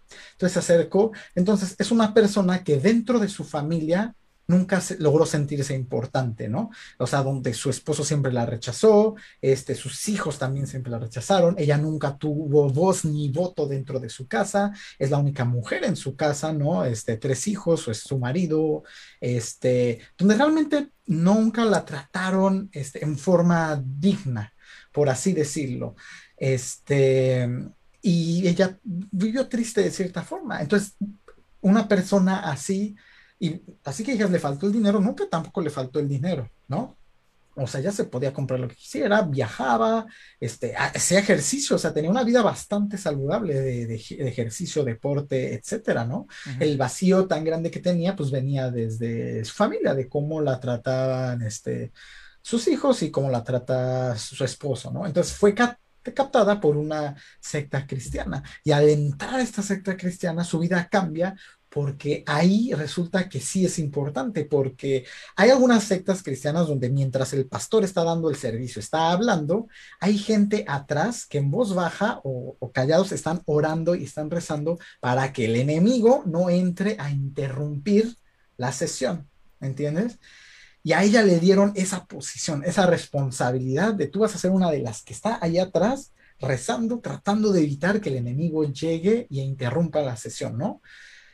Entonces, eso para ella es ya una gran responsabilidad. Entonces, ella tiene un papel importante dentro de esa secta, siendo que en su casa ella nunca tuvo un papel importante. Era la que cocinaba, era la que lavaba, era la que limpiaba, pero nunca tuvo un papel este, importante. Aquí está teniendo una gran responsabilidad, que es mientras el pastor está dando su servicio, ella en silencio está rezando allá atrás para que el enemigo no entre a interrumpir la sesión. Y aparte a ella le dicen que, oye, ¿sabes qué? Que tú tienes el don de hablar lenguas ¿en serio? Y ella va y le cuenta a sus conocidos, y fíjate que yo tengo el don de hablar lenguas. Sus conocidos fuera de la secta pues, se cagan de risa, los que están dentro de la secta, la, wow, la respetan y la felicitan, y además le dicen que tiene el don de la evidencia y que aparte puede ver cosas y que Dios le puede enseñar cosas antes de que sucedan, ¿no?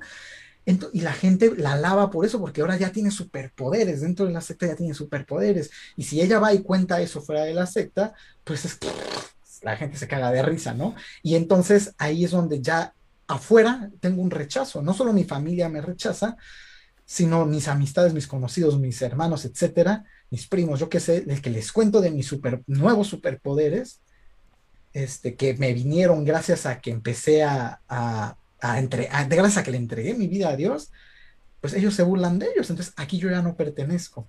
Y entonces me refugio más dentro de mi secta. Ahora, esta es una historia de la vida real, o sea, no les estoy exagerando, es una persona cercana, o sea, que yo conozco que es muy cercana, ¿no? Entonces, este, es, eso es bastante cierto. Entonces, y obviamente, pues, le, le quitan el diezmo, este, y hay y, es, y lo peligroso de esto es eso, entonces es esa seducción, ¿no? O sea, es lo que mencionábamos ahorita, ¿no? O sea, donde vamos a separar a la gente, donde si tú no piensas como yo, tú eres el enemigo y todos vamos a luchar contra este enemigo, ¿no? Entonces ahí está la polarización, ¿no? Y aparte de esa polarización, donde tú ya sientes que tienes una causa, que es acabar con el enemigo o acabar con tu propia pobreza o acabar con lo que sea, con los estragos que te dejó la guerra psicológicamente, ya tengo, o sea, ese es el enemigo, aparte está la seducción, yo soy importante dentro de este lugar, tengo una función importante, tengo una gran responsabilidad, aquí sí soy importante, allá afuera no. Entonces viene esa seducción, ¿no? Y esas dos cosas mezcladas, la lucha contra el enemigo y la seducción, es lo que hace, o sea, mucho más difícil salir de ahí, ¿no?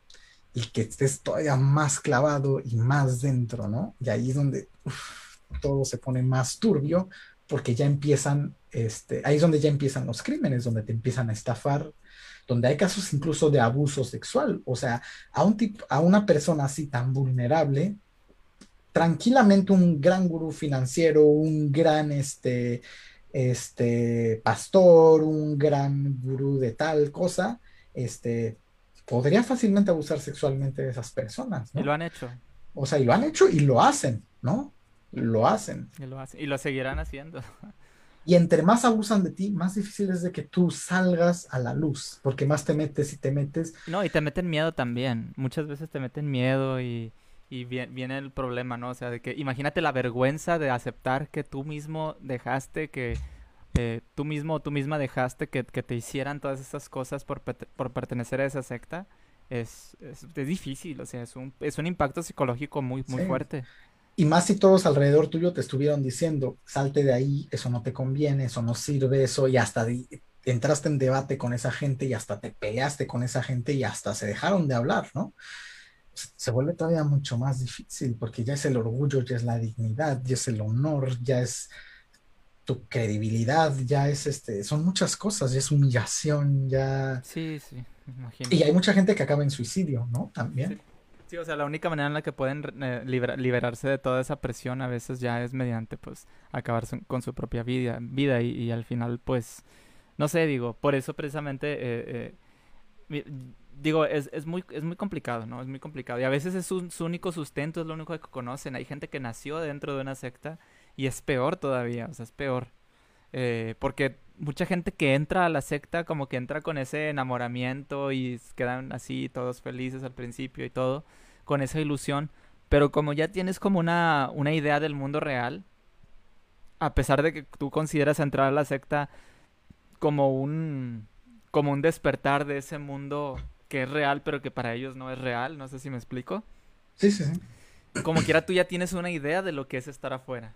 Quien, quien nace dentro de una secta no tiene idea.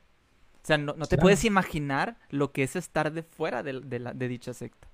Y, y, ahí se vuelve todavía más complicada la situación. Más complicada. Este, yo, yo pues considero que si alguien conoce a alguien que esté en una secta, eh, hable con él, no lo insulten, no se burlen de él o de ella, porque generalmente no saben que están adentro de una secta, ¿no? Traten de hablar, de decirles algunas cosas, enséñenles algún video que les pueda servir, enséñenles este video o, alguna otra cosa, no sé, eh, que, les puedan servir, porque de verdad, de verdad, son gente que muchas veces está buscando una salida a un problema que tienen. Y, y, y estos, estas organizaciones los buscan, pero no para ayudarlos, sino para aprovecharse de su debilidad precisamente. Entonces hay que, hay que tener mucho cuidado, sobre todo si esas personas están son cercanas a nosotros. Sí, yo creo que si ustedes conocen a alguien que esté en una secta, lo peor que puedes hacer es decirle que se salga de esa secta o tratar de convencer a esa persona que se salga de esa secta porque va a ser muy, muy difícil por todo ese, el, el trasfondo que hay. O sea, recuerden que una secta, o sea, esa persona tiene la idea de que esa secta le está dando la paz que en toda la vida probablemente nunca tuvieron. Y ellos sienten que esa secta les está dando la paz, aunque sea una ilusión provocada por la compañía, por la comunidad que se genera, el estar alrededor de gente que está tan vacía emocionalmente como tú, ¿no? Entonces, este, es una ilusión muy grande de la que no, no se va a poder salir tan fácil. Entonces, ah, en vez de debatir con esas personas y hablarles mal de su propia secta, primero que nada, ante esas personas ustedes no van a tener credibilidad, porque yo, te, yo si estoy dentro de una secta, yo te voy a decir, ¿por qué me hablas mal de la secta? Tú no has ido a las reuniones que yo he ido, tú no has estado ahí. ¿Cómo puedes decir que me están engañando o que esto no me hace daño si tú no has sido, no me has acompañado a ese grupo, ¿no? Entonces, primero que nada, desde ahí, este, no tienen como que la credibilidad, ¿me entiendes? Para tratar de convencer a la gente que salga de una secta. Algo que sí pueden hacer es decirles, ¿sabes qué? Que algo que a mí también me ayudó y que a lo mejor puedes complementar con la ayuda que ya, está, ya te está dando tu, pues no le vas a decir secta, con la ayuda que ya te está dando tu pastor, con la ayuda que ya te está dando tu gurú financiero, a lo mejor algo que a mí me ayudó y que podría servir como complemento es, por ejemplo, es esta terapia psicológica, o sea, este terapeuta que a mí me ayudó bastante y que puede ser un gran complemento para eso en lo que estás, ¿no? Y empezar a darle, empezar a hacer ver, hay que hacerle ver a esa gente que hay otros caminos, o sea, no tratar de sacarlos de su camino ni empujarlos fuera de su camino, sino mostrar a la gente que hay otros caminos, que hay otras opciones y no avergonzarlos, no humillarlos, no pelear con ellos, decirles, oye, incluso, o sea, decirles, oye, ¿sabes qué? Eso pues bueno, si suena como que te está ayudando, como que te está dando paz, oye, este, qué bien, pues cada vez que necesites hablar de tu secta o lo que sea, ven conmigo y habla conmigo y sígueme platicando, ¿no? Sígueme platicando más porque así, en el momento en que esa persona ya se sienta atrapada, en vez de brincar a otra secta o en vez de permitir que abusen de ella sexualmente o en vez de, etcétera, va a decir, ¿sabes qué? Pues mi amigo tal, mi amigo Miguel, mi amigo Rolando, él siempre me ha escuchado, a pesar de que él no está en la secta, siempre me ha escuchado, siempre ha estado abierto y va a ser más fácil que esa persona llegue a pedir ayuda. ¿No? Mucha gente no sabe cómo pedir ayuda, entonces ustedes ya se, entonces ya pueden empezar a ayudar de otras formas. Pero esas son las dos cosas, o sea, nunca los estigmaticen, nunca los rechacen, nunca se pongan a debatir ni a pelear con ellos, escúchenlos, no traten de convencerlos, pero muéstrenles otros caminos, o sea, como dijo Alan, miren este, oye, mire este video, fíjate que se relaciona un poco con lo que, no sé qué pienses de este video, ¿no? Que creo que se relaciona con con el grupo en el que estás, ¿no? ¿Qué piensas de este video? ¿Y qué piensas de este otro? ¿Y qué piensas?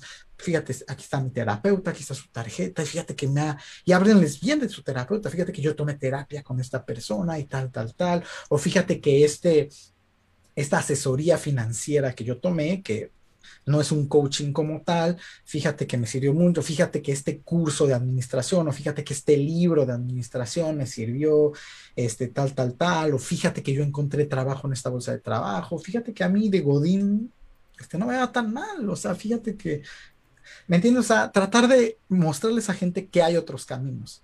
Porque sí, lo peor que puedes hacer es hablarle mal de su secta, tratar de sacarlos, tratar de alejarlos de ahí. Eso no ayuda. No, tan, tan sencillo como, imagínate, por ejemplo, yo siempre pues hablo de los testigos de Jehová porque pues estoy un poquito más relacionado con ellos. Eh, ahorita que ellos están siendo perseguidos y prohibidos, prácticamente hasta encarcelados en Rusia, ¿qué hacen ellos? Dicen, ah, pues la Biblia dice que íbamos a ser perseguidos. Por lo tanto, lo que estamos haciendo nosotros nos da la razón y, y refuerza nuestra fe, ¿no? E, en, en, en Jehová, ¿no? Porque, porque la Biblia dice que en los últimos días se iban a presentar tiempos críticos, difíciles de manejar, porque nos iban a perseguir, iba a haber esto y no sé qué. Y en Rusia ya muchos hermanos están encarcelados solamente por, por asistir a las reuniones. Digo, no estamos, no estamos a favor aquí de, de, de, la opresión de ese tipo a grupos, porque tampoco está bien eso que están haciendo con ellos. Pero los testigos también eh, no está bien porque la gente que está dentro no tiene la culpa, eso es a lo que voy. Los, los verdaderos responsables son los líderes de, de, de, la Watchtower, o sea, ellos son los claro. responsables. La gente, la gente que está siendo encarcelada en, en, en, Rusia y en otros lados son víctimas. Son víctimas tanto del sí. gobierno que están, en el que están viviendo como de los, sus propios líderes religiosos. Prácticamente, pues, mira, el, el, el, el gobierno se están con ganas y, y, y los, y los eh, los, los, líderes de la Watchtower están con ganas también, mientras ellos son los que están sufriendo. Entonces, sigan siendo víctimas claro. los, los, los, miembros de la, de, la, de la secta o de los testigos, ¿no? Entonces, por eso les digo que hay que, hay que tener mucho cuidado. Les decíamos, tanto Rolando como yo, eh, no, no se burlen de ellos, no traten de decirles que están mal, simplemente platíquenles que, que hay otras alternativas, que miren, a mí me ayudó esto, me ayudó aquello, tal y tal, ¿no? Pero bueno, eh, no sé si quieras, Rolando, pasar a las, a las comentarios porque sí son bastantitos. Pues empezamos a leer comentarios, ¿no? ¿Cómo ves? Sí, ¿Le sí, damos? sí, claro bueno. que sí, démosle, démosle recio a esos bueno. comentarios. Ok, saludos para Samuel Berrios que dice Capos, gracias, gracias por acompañarnos. Gracias, sí, Antonio también, Antonio Gómez, gracias por, por estar aquí. Paloma Sánchez dice, muy cierto, te quieren débil o debilitarte para empezar a meterse meterte ideas en, en, la cabeza. Qué tema tan interesante. Gracias, gracias. De hecho, sí. Pues se, se, se, aprovechan de la debilidad, ¿no? Sí, y de la falta de conocimiento, ¿no? Lo que decías de, este, de que las predicciones, ¿no? Uh -huh. Es que si te está pasando algo malo ahorita es porque la Biblia decía, ¿no? Más bien los judíos vivían en constante persecución en medio de imperios, reinos enormes, donde tenían que estarse cuidando de eso todo el tiempo y muy probable lo que dicen que iba a pasar sí. va a pasar, y a ellos, ¿no? O sea, no están hablando del futuro, del 2021, ¿no? Sí, así es. Héctor Colunga, ya tenemos rato que no te veíamos aquí, qué bueno que te pasaste aquí por el, por el live. Eh, Paloma dice otra vez, y luego vino Lutero a quitar toda esa estructura de la que habla nuestro invitado. Hablabas de, de, la Iglesia Católica, imagino, porque fue hace una hora el comentario. Pues sí. sí. Pero pues se formaron otras sectas, o sea, pues vino... Sí, no es que quitó la estructura, más bien este, formó otras estructuras más pequeñas, ¿no? Sí, así es. Sí, se reveló y pues de ahí salieron más sectas. Prácticamente pues salió como que contraproducente. Pero bueno. Eh, dice Isaac Cabrera, dice, en los 1800 resurgieron nuevas sectas como mormones, adventistas y testigos de Jehová, cientología. La cientología es más nueva, ¿eh? Pero bueno, que yo sepa, ¿no? No sé si estoy mal. Este, no estoy la verdad muy versado en cientología. Bueno, bueno, pues ahí están para que para investigar, ¿no? Joaquina dice, eh, no me queda claro que haya existido un Jesús histórico, Rolando. No hay ninguna prueba de ello. Pues es que nosotros no estamos peleando que haya una prueba histórica del personaje Jesús. Vamos a suponer que un personaje llamado Joshua, como o como tú quieras, existió, pero no necesariamente tuvo que haber sido como dicen que fue. O tal vez existieron varios per personajes que clamaron ser el Mesías y simplemente por las historias que se fueron formando, eso es lo que se trató de decir. O sea, por ejemplo, Paco sí. Ignacio Taibo este, II tiene un libro que habla de, es la historia de una prostituta. Me parece que es Paco Ignacio Taibo, no acuerdo bien cómo se llama el libro, pero él para hacer ese libro tuvo que entrevistar a cientos de prostitutas, entonces las estuvo entrevistando durante bastante tiempo y todo ese conocimiento que él este, agarró, este, se lo puso a su personaje, ¿no? Sí. Entonces, este, sí, muy, o sea, el, realmente sí, no hay ninguna evidencia que nos pueda probar en forma, este, concluyente que uh -huh. Jesús, este, histórico, existió, este, y muy probablemente alguien tomó ese conocimiento de muchas otras personas, este, y se lo atribuyeron al, al personaje de Cristo. Esa es una posibilidad y una tesis, este, bastante aceptada. Uh -huh. Sí, sí, sí, es que pueden, pueden ser muchas cosas. Y no estamos hablando, entiendan muchas personas eh, que cuando hablamos de Jesús, cuando hablamos de Dios, de Noé, de algún personaje, no hablamos como si hubieran existido. Es como si habláramos de Harry Potter. Y eso no quiere decir que Harry Potter haya existido, simplemente pues hablamos como un personaje que es. Así de sencillo, o sea, no hay más. ¿Y qué es importante en la cultura? En el imaginario de la gente es importantemente haya existido, es importante haya existido o no. Así es, así es. Dice el quinto jinete, que es Julián ahí de la navaja Hitchens, dice, checa el episodio, bueno, respondiéndole a Joaquina, ¿no? La que estábamos hablando. Eh, checa el episodio sobre la falsa historicidad de Jesús de Herejes el Podcast. Ah, sí, en Herejes el Podcast, eh, Julián participó en alguna ocasión hablando precisamente sobre ese tema. Entonces, váyanlo, chequenlo, muy bueno. Eh, Julián hizo una investigación eh, muy extensa sobre el tema y él, les puede resolver esas dudas, ¿no? Acerca de, de ese tema específico. Dice Kibou Alexander. Eh, bueno, nos pasa, nos pasa un, un, un, link hablando, bueno, que, nos redirige a varios libros de sectas, ¿no? Está muy bien, gracias por, por compartir. Ahí los que quieran ver en, en, en Escepticismo Racional, ahí está el, enlace que pegó Kibo Alexander. Gracias, gracias por, la, por compartir. Él mismo dice, escribo desde mi celular y no se ven mis comentarios. Pues sí te ven porque, sí, sí se ven porque te estamos leyendo, brother. sí. Este, canal recomendado de Mauricio, El Rey va desnudo. Ah, pues es que Mauricio Schwartz, que le mandamos un, un, ah, así se llama su canal, de hecho. Sí. Eh, el Rey va este, desnudo. Así es, entonces pues le mandamos un saludo. Eh, pues también, de hecho, él ha hablado, creo, de ese, de ese tema, ¿no? También nos comparte. Él vio, mi, él vio mi, mi primer video de Adán y Eva y, y, me escribió en privado, de hecho, este, y me dijo, ah, me gusta, me gusta el proyecto, suerte, ¿no? O sea, él, me gustó. Genial, genial. Le mandamos un saludo aquí a Mauricio. Eh, pues bueno, ya nos, ya nos compartió también Kibo su, su, su canal de YouTube para que vayan y lo, y lo, y lo busquen en los comentarios y pues chequen ahí a, Mauricio. Tiene muy, muy buen contenido también. Luis Miguel Valle, gracias por estar aquí también. Eh, dice, saludos, estamos en sintonía. Gracias, gracias. Dice el, el, canal de Mauricio Schwartz se llama así, Mauricio es un ateo militante. Sí, lo conocemos y pues para quien no lo conozca, vayan. Isaac Cabrera dice... Bastante recomendado. Sí, bastante. Isaac Cabrera dice, los testigos de Jehová dijeron que Jesús iba a venir en 1915. Corrección, 1914. Eh, cuando no vino le dijeron a la gente que había venido en espíritu y por eso no lo podemos ver. Sí, prácticamente ellos creen que Jesús ya reina sobre la tierra a partir de 1914. Es lo que creen los testigos de Jehová. Que Jesús ya vino, o sea, ya nomás están esperando el Armagedón, ¿no? Eh, no sé si sabías esa historia, pero sí. No sé, no, o sea, no estás esperando a que se quite la capa de invisibilidad de Harry Potter y. Haz de cuenta. vámonos, vámonos de aquí. Apaga todo y vámonos. Interesante. dice Jesús María Caro, dice, las hinchadas de fútbol eh, actúan como sectas también, ¿sí? Son capaces de hasta Sí, las porras, claro, claro. Sí, sí, sí. Y son, o sea, muchas de ellas son sectas. Este, y que funcionan de la misma forma que ya describimos. O sea, o sea para que vean que, que no solo es, religión, no solo son gurús, o sea, hay, o sea, como ya dijimos, grupos feministas y hay grupos de lo que ustedes se puedan imaginar, hay sectas, así de lo que quieran, así hay de Star Wars, hay de coleccionismo, hay de, de, de todo, de todo lo que se puedan imaginar, hay sectas.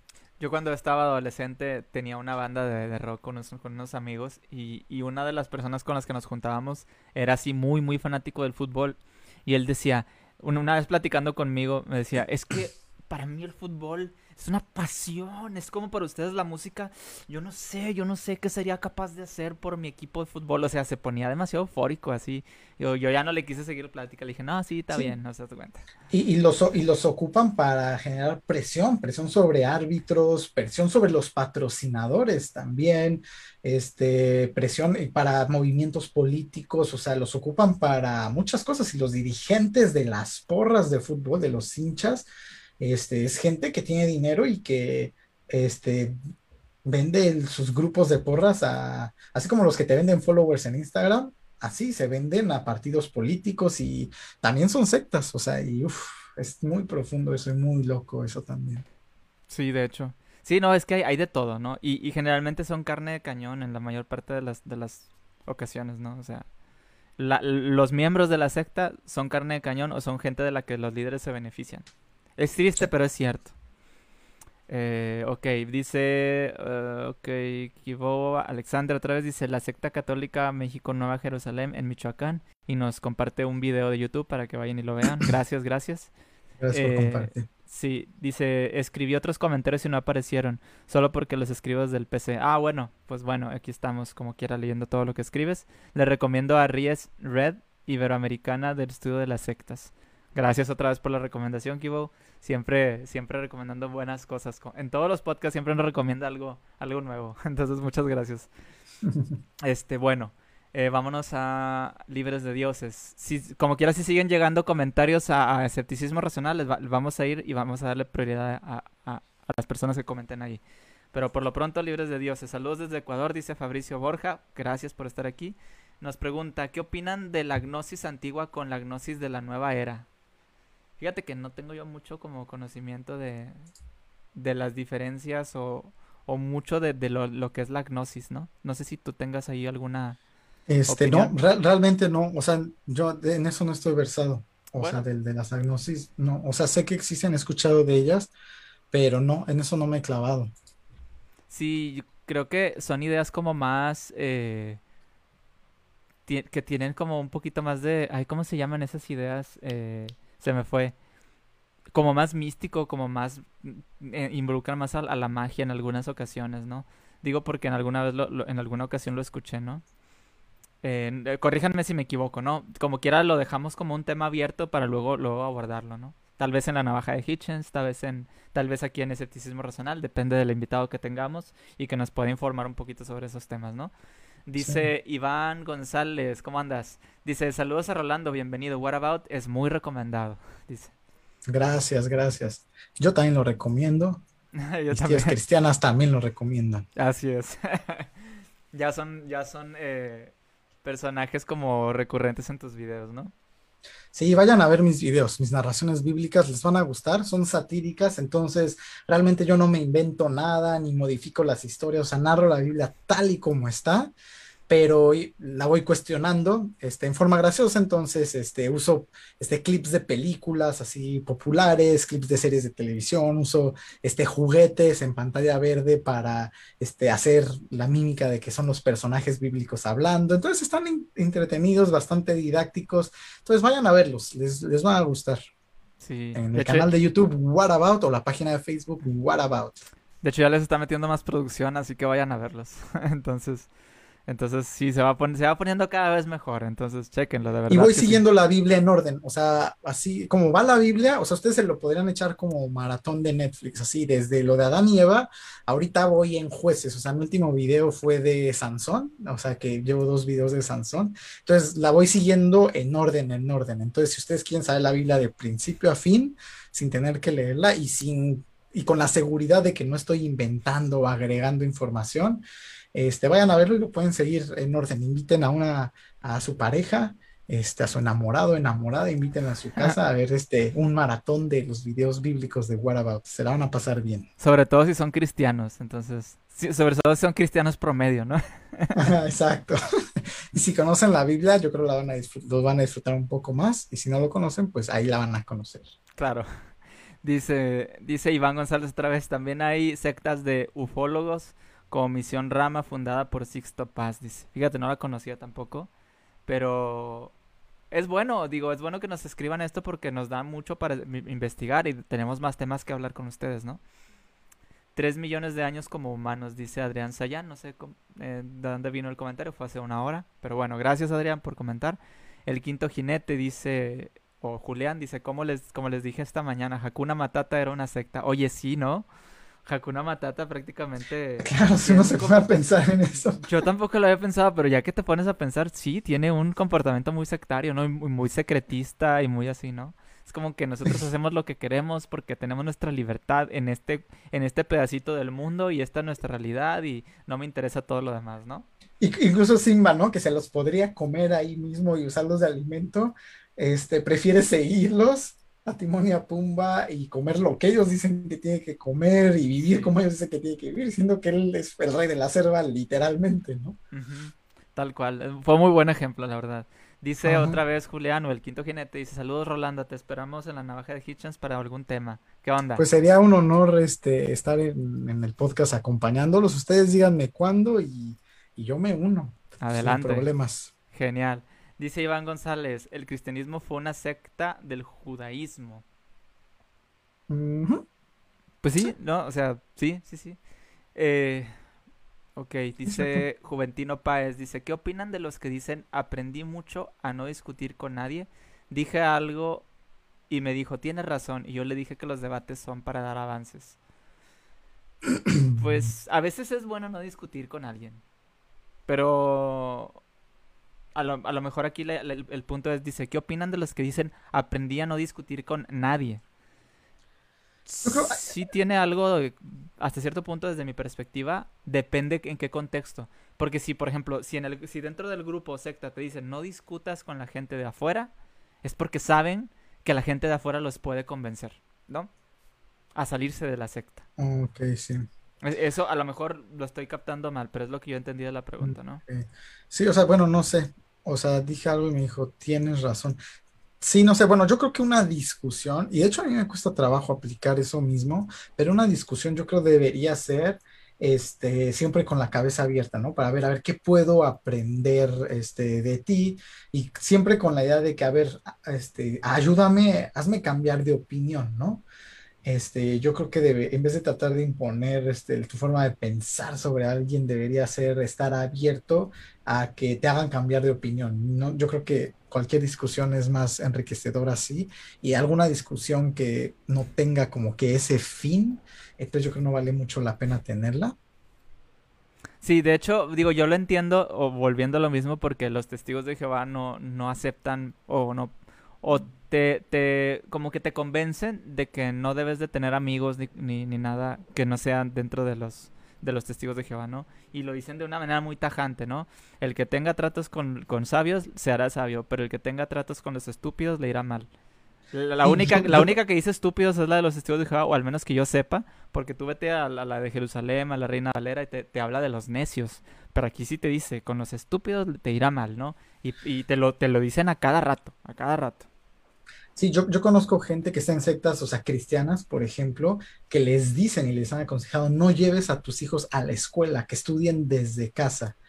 Y, en, y dentro de la secta, los mismos hermanos este, de la secta cristiana los han convencido de que sí, sus hijos en, o hijas, en efecto, tomen clases en casa, o sea, sin convivir con otros niños, ¿no? Y les empiezan a descerrar muchas razones por las cuales este, sí, el niño debe estar en casa y ahí debe estudiar. Entonces, eso este, es parte de lo mismo, ¿no? O sea, no escuchar otras ideas, que la gente no esté abierta a otras ideas precisamente para que no arriesgarnos a que esas personas o esa familia se salga de la secta. Eso es bastante peligroso también. Así es. Bueno, eh, quisiera decir alguna otra cosa rápido. En, en, el, en la encuesta que hicimos, ¿sabes qué es una secta y qué opinas de ellas? El 82% con 70 votos dijo que sí sabe que es una secta y el 15% con 18, perdón, o el 18% con 15 votos dijeron que no saben que es una secta. Entonces, pues bueno, escúchenos, los que no sepan, eh, traten de, de, ver todo lo que hemos hecho, tanto en este podcast que estamos ahorita grabando, como en los anteriores. Hablamos mucho de eso y vamos a seguir hablando porque yo creo que es un tema que sí, que sí le, le compete, ¿no? A mucha gente, que sí le interesa y pues quieren saber más, ¿no? Entonces, sigan, sigan viendo los, los videos. Vamos a hacer más videos sobre las sectas. Vamos a estar tocando mucho este tema, atacándolo sobre todo porque últimamente se han hecho grupos muy extremos de, muy extremistas, ¿no? En, en, muchos, en muchas ocasiones, donde estas sectas eh, agarran a su grupo de gente y, los usan para sus fines, ¿no? Ya sean ideológicos, monetarios, lo que sea, ¿no? De poder y así, ¿no? Eh, dice Kibo Alexander, busquen la secta del Palmar de Troya en YouTube. Bueno, ya tenemos más tarea. Kibo nos pone mucha tarea, ¿eh? entonces, pues, para que sepan. Vayan, váyanse, si quieren ver todo lo que nos recomienda, estamos aquí en los comentarios de, Escepticismo Racional. Ok, eh, dice eh, Javi Aguirre, el miedo, el hambre, la pobreza hace que el cerebro se genere una, una ansiedad y una necesidad de algo o alguien que apague ese miedo. La secta y la religión son lo mismo, solo que la secta no es formal y la religión es aceptada por el Estado. No, no creas, ¿eh? No creas. Una secta puede ser totalmente aceptada como organización religiosa y sigue y eso no le quita ser una secta. ¿Sí? El nazismo, ¿no? O sea, e, es el ejemplo perfecto donde el nazismo era el Estado como tal. O, un partido el político. nazi el Estado. Ah, el proyecto, ajá, nazista, o sea, y eso era una gran secta a la que toda la Alemania pertenecía, ¿no?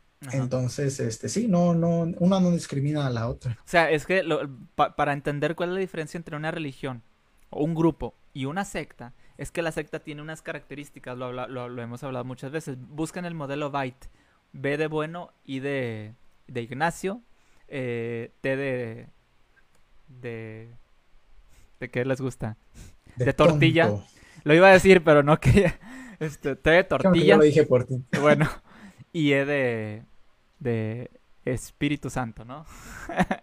Entonces, este... Iba a decir yo de estúpido, pero... Pero bueno, este es el modelo Byte, ¿no? Y ahí les explican, se les explica muy bien. Lo, lo explicamos también en la navaja de Hitchens, que es el modelo Byte. Chequenlo ustedes en internet. Hay un grupo, hay un grupo, hay un libro que habla precisamente el que de Stephen Hassan, que es el que propuso ese modelo.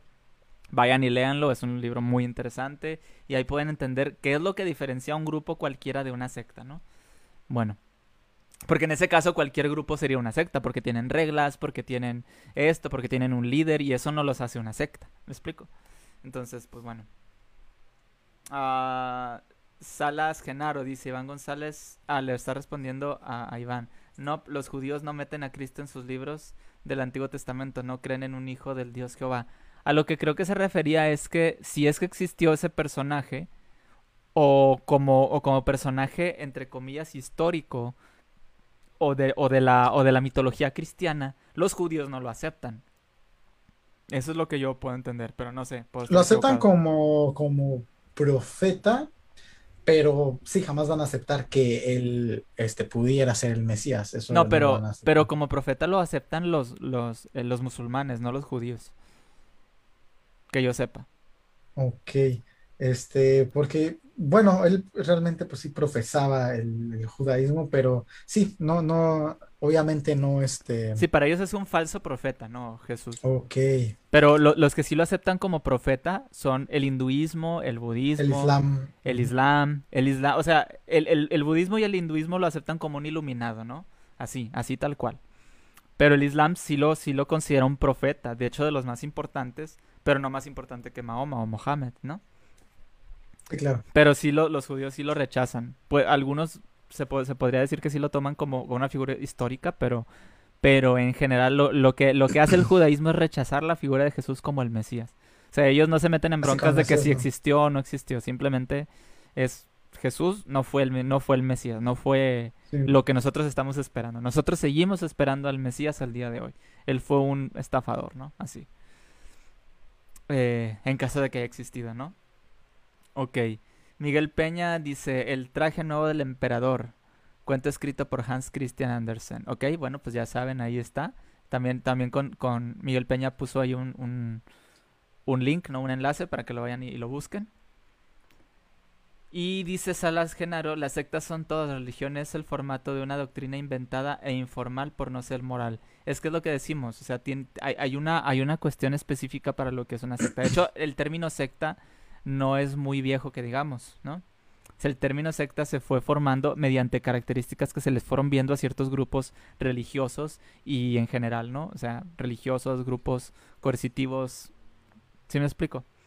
Así es. Ahorita así. que mencionas este, la moral, otra característica este, es que las sectas tratan de monopolizar este, la moral, ¿me entiendes? Incluso véanlo en la misma iglesia católica a lo largo de tantos siglos, ¿no? La Inquisición es el perfecto este, ejemplo de cómo una secta puede secuestrar la moral. Es decir, que bajo argumentación ética, tú podrás tener una moral donde yo no debo hacer esto, yo no debo hacer esto, yo no debo hacer esto, pero llega la Iglesia Católica y te dice, la moral es esta. A mí no me importa mucho la argumentación ética que tú ya tengas antes, esta es la moral de ahora. Tú tienes que creer este, en, en el Padre, en el Hijo y el Espíritu Santo, ¿me entiendes? Tú tienes que hacer esto, esto, las indulgencias valen, esto no, entonces secuestran la moral. Entonces lo que nosotros decimos es lo que moralmente está bien. Si nosotros no lo dijimos, no está moralmente bien, eso no está bien. Entonces es una forma de secuestrar la moral y las sectas en menor escala también secuestran la moral. Es decir, lo que si no tienes las prácticas que nosotros tenemos, eso está mal. Los gurús financieros incluso te secuestran tu moral también, donde sabes que si tú no vendes esto, si tú no haces esto, si tú no vives tu vida con el propósito de ganar todo este dinero de la forma en la que yo te digo, entonces moralmente eso ya no está bien, ¿no? Entonces secuestrar la moral es otra característica de, una secta.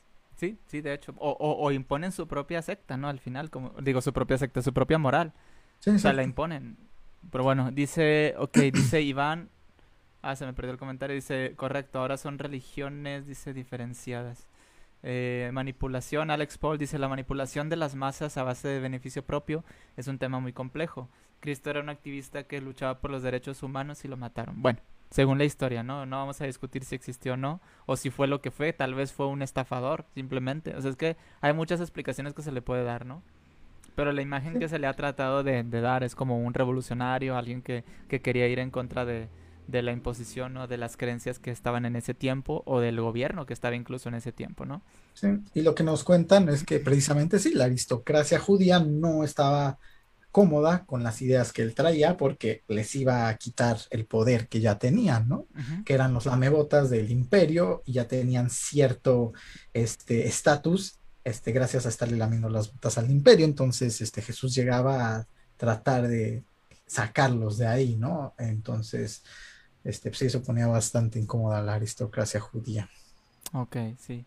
Eh, quiero, quiero leer unos, unos comentarios de aquí de la navaja de Hitchens, que nos están viendo también de ahí.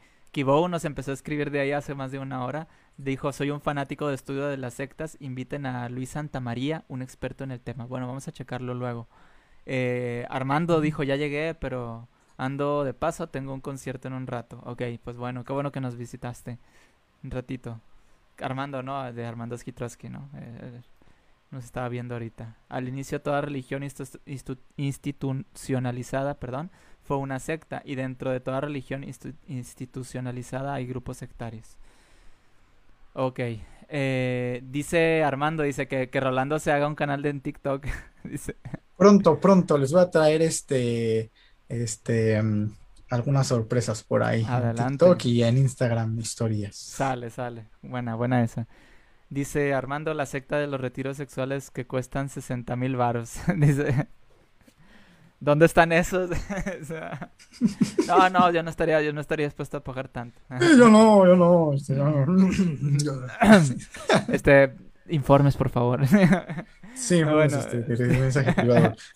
bueno, este, dice una secta, Ricky dice una secta mexicana interesante para estudio a la luz del mundo. Bueno, ahí estuvo Armando, pues le pueden preguntar directamente a él. Eh, quiero darle oportunidad a otras, otras personas que comentó muchas, muchas cosas, le agradecemos, pero queremos darle, si tenemos tiempo leemos todos sus comentarios al final. Eh, dice Ángel Zavala, Armandowski Trotsky era cristiano evangélico y viene de, de casa de oración. Pues les digo, les digo, él viene de allá. Mm. Eh, Chavalón Soto, gracias por acompañarnos. Él es fan de la navaja de Hitchens y dice, yo vine a vender Herbalife, pero se me hace que no voy a conseguir muchos clientes aquí. Saludos Alan, saludos a los dos, muy ameno y claro el tema. Gracias, gracias. Este... Lástima que no pudo esperar aquí. Así es, lástima que no pudo vender aquí sus cosas, ¿no? Bueno, estamos aquí otra vez con más comentarios. Ya me lo terminamos, ¿eh? eh nos manda saludos. Ah, un momentito. Dice Carolina Saavedra. Saludos, gracias por vernos.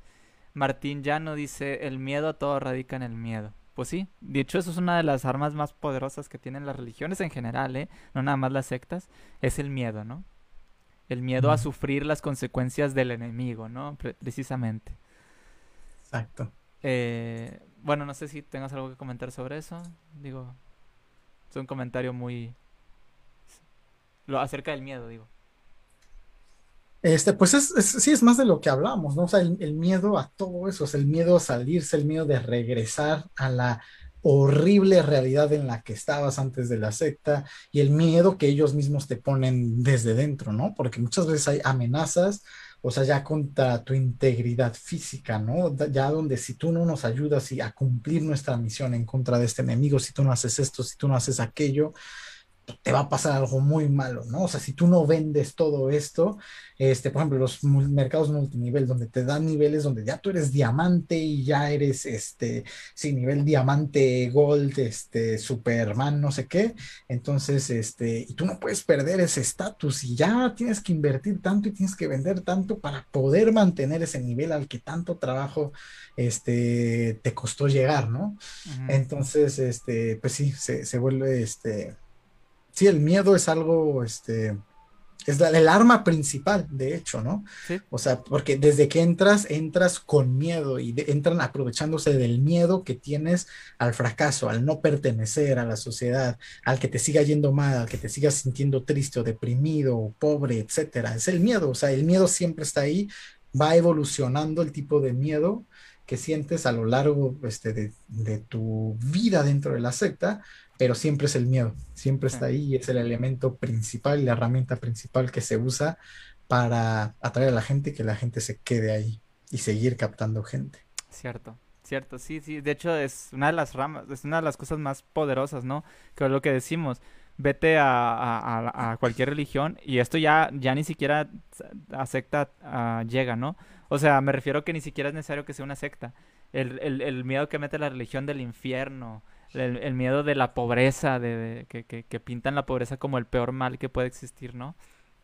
No digo que la, pobreza sea buena, simplemente que cómo lo hacen ver, porque exageran eso, ¿no? Incluso ser clase media es malo, ¿no? Y, y todo ese tipo de, de, mentalidad, ¿no?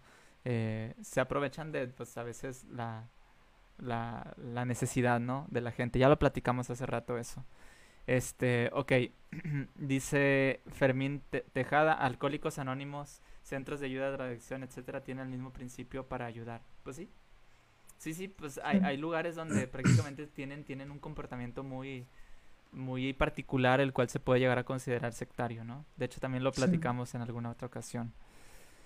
Sí, hay, hay, o sea, hay gente, o sea, los grupos de rehabilitación en general, pues son bastante buenos, ¿no? O sea, la rehabilitación este, para cualquier adicción, o sea, siempre es un muy buen camino y obviamente va a haber gente que va a tratarse de aprovechar este, de, eso, ¿no? De, gente y va a formar sectas dentro de grupos de rehabilitación. Hay gente que lo va a hacer también, ¿no? Y aprovecharse de una adicción, eso es todavía más grave, ¿no? Que eso ya es otro tema que podríamos tener otro podcast solo de eso, ¿no? Sí, pues si estás invitado cuando gustes a la navaja de Hitchens, aquí otra vez escepticismo racional, ya sabes, más que bienvenido eres, pues sobre todo por la manera en que expresas tus ideas y tus, y tus videos y todo lo que hablamos ahorita, súper interesante. Digo, ya ves que que me decías, ay, si hablamos otra vez de las sectas, que ya lo has tocado anteriormente, no vaya a ser que... No, pues todo lo que estamos hablando y seguramente le podemos seguir aquí dos horas más, ¿no? Y no acabamos, ¿no? Pero no, no, está está súper bien, o sea, de verdad que, que sí, eh, hay, hay mucho que hablar y, y ojalá y se hagan otras, otras, en otras oportunidades se hagan otros, otros temas que, podamos aquí abordar, ¿no? No necesariamente de la secta, sino cualquier otra cosa. Sí, sí, que no sea solo esta ocasión, hay que, sí, seguirlo haciendo, ¿no? invitar a la gente a que siga, este, reflexionando, que siga dudando, ¿no? Este, que sí, y invitarlos, a yo siempre invito a la gente que no se quede solo con lo que yo les digo, no se queden con lo que les estamos diciendo aquí, ni siquiera nos crean, este, investiguen ustedes también sobre los temas, consulten otros autores, otros videos como los que nos comparten aquí, vean otros puntos de vista, este, si no solo se queden, este, pues con lo que nosotros, este, les estamos diciendo, no siempre duden, duden. Cierto. Este, y pues, pues sí, o sea, la verdad fue un placer para mí estar aquí. O sea, te agradezco la verdad mucho el espacio, me la pasé muy bien y hay que fomentar más este, que haya este tipo de espacios, este tipo de pláticas, este tipo de discusiones donde en verdad no tratamos, al menos, o sea, de convencer a la gente de nada. Lo que tratamos de hacer es hacerlos reflexionar, hacerlos pensar y hacerlos dudar, sobre todo. La duda siempre es este, lo más importante, ¿no? Sí, es, así es. Totalmente de acuerdo. Ya me lo terminamos, ¿eh? Vamos a leer unos dos, tres comentarios más y ahora sí ya nos despedimos porque ya se nos está echando el tiempo encima, ¿no? ¿Estás, estás, si puedes con unos tres comentarios más? Claro, claro, los que sean. Ok. Bueno, vamos. Eh, ok. Dice Jurren Ramírez, hola, buena tarde. Una secta es un conjunto de personas en, la que se, en las que se reúnen constantemente participando en actividades. Religión es una característica de pertenencia a la cual se identifica y cree estar lo cual religión y secta son diferentes, pero se pueden contemplar unir. Así es, sí, totalmente. Sí, o sea, una prácticamente la religión es, eso te da un sentido de pertenencia y de hecho eso yo lo he dicho muchas veces anteriormente. Eh, uno, un sentido de pertenencia lo puedes tener con cualquier cosa, con una idea incluso, con un recuerdo, con cualquier cosa, ¿no? Ya cuando se vuelve secta es cuando cumple ciertas características. Ya sé que soy repetitivo, ya sé que ya lo he dicho, pero quiero que quede claro porque he visto que hay personas que no saben lo que es una secta o que lo confunden con otra cosa y pues por eso existe la palabra secta, si no, no existiera, ¿verdad? Y es de lo que hablábamos al inicio, ¿no? O sea, de pertenecer. O sea, los seres humanos por instinto de supervivencia queremos pertenecer, así, de fácil. Entonces, pertenecer es sobrevivir, es supervivencia, es tan fácil. Entonces, si yo quiero pertenecer, si yo quiero sobrevivir más fácil y más cómodamente, tengo que pertenecer. Ya. Ok. Ah, dice Fermín Tejada, los políticos también prácticamente son sectas bajo ese criterio. Algunos partidos políticos. Yo lo, yo lo cambiaría así, ¿no? Eh, algunos partidos políticos tienen esas singularidades, ¿no? Eh, dice también Manuel de la O, pastor de la pandemia. ¿Cómo? Bueno, Manuel de la O, sino, para que no sepan, eh, lo reconozco porque él es el secretario de salud de aquí de, de, Nuevo León, pero ya me está dando, me está preocupando ese comentario. Disonancia cognitiva, dice, poner un, dice Fermín, poner un bozal a un niño o un anciano que porque muy apenas puede respirar por la mentira de la pandemia. Uh, con razón ya me estaba dando como que... Ok, por la mentira de la pandemia es toda una locura. Otra mentira es de decir asintomático a una persona sana. Todo esto casi no cuadra como una secta los que manejan esto. Verdaderas marionetas los políticos. ¿Cómo ves tú? Pues es, el del coronavirus es algo muy este, este, controversial. Este, que la verdad sería difícil entrar a, ese tema. Este, debe de haber sectas que se hayan formado alrededor de eso, o sea, y incluso yo, he visto de gente que muestra comportamientos este, sectarios al hablar de que el coronavirus no existe, y yo he visto gente formándose, reuniéndose, saliendo a las calles, tratando de convencer a otros, este, de que no se vacunen, de que el coronavirus es falso, y gente que ha formado sectas alrededor de que el coronavirus no existe. Este, y no vamos a usar el cubrebocas, y no nos vamos a vacunar, etcétera. Entonces, como les decimos, sectas hay de lo que sea, no es algo religioso exclusivamente, hay de lo que sea, por, donde la vean. Es como el anime, hay animes de todo. Sí, con razón, con razón me empezó a, preocupar un poquito ese comentario porque le llamó a la pandemia pandemia. No sé si has escuchado ese, ese término, pandemia. Este sí, sí, sí lo he escuchado. pues... Bueno, mm. está bien. Dice el quinto jinete, diagnóstico, ah, bueno, respondiéndole a Fermín, ¿no? Dice, diagnóstico tuyo, retraso, no más. che, Julián. Bueno, está bien. No, no, lo, no lo terminé de leer porque ya no quise decir nada, pero bueno. Julián. Ay, güey, bueno. Así es nuestro camarada, entonces. Váyanse acostumbrando. Váyanse acostumbrando. Eh, ok, últimos comentarios. Kibo dice: eh, Busquen la secta del Palmar de Troya en YouTube. Ok, ya nos había dicho eso. Bueno, ya lo había leído, perdón. La tercera religión más grande es el hinduismo. Hay más hindúes en el mundo que toda la población junta de Latinoamérica. Yo les voy a. Sí, sí, pues es que sí hay muchos, ¿eh? Y de hecho tienen cientos o miles de dioses, ¿no? Los, los el hinduismo. Eh, Jesús Mariaca dice, yo les voy a vender cuarzos baraticos para la prosperidad. dice, el, yoga también cuenta como secta. Sí, pues hay, yoga, hay sectas de yoga, o sea, hay, hay gente que hace sus sectas de practicantes de yoga que te dicen que si tú haces yoga se te va a curar el cáncer y se te va a curar la hipertensión y se te va a curar la ansiedad. O sea, que en la ansiedad a lo mejor te la puede curar, o sea, pero sí hay sectas, o sea, que de yoga, que la mayoría de las sectas New Age ofrecen este parte de sus, por así decir, decir los servicios, este, incluyen yoga, por ejemplo, ¿no? Fíjate. Entonces, sí, sí hay este, sectas alrededor del yoga y del tai chi y del arte marcial que tú quieras. Hay No, pues ya Hay academias de karate. O sea, yo que, o sea, muchos no saben, pero yo practiqué karate como ocho años de mi vida. Entonces, este, yo dentro de ese mundo pues, llegué a enterarme también y llegué a conocer gente que su academia de karate acabó convirtiéndose en secta y, uf, y se usaban para varias cosas, así que tienen que ver hasta con pederastía y cosas locas, o sea, pero sí, o sea, sectas, uf, de, por donde sea las hay, o sea, no, no tienen, no discriminan. Apenas te iba a decir que como en Karate Kid, ¿no? Pero eso ya, pero ya, ya fuiste más, un paso más allá cuando dijiste esas palabras. Sí, sí, sí, es, es duro, o sea, es, es duro, o sea, hay de todo. Bueno, eh, por último dice el quinto jinete, o sea, Julián, tenemos que profundizar sobre Herbalife. Pues sí, estaría bueno, ¿eh? Estaría bueno. Un podcast sobre los mercados multinivel, o sea, solo enfocado en eso, también estaría bueno. también hay mucho donde rascarle a eso.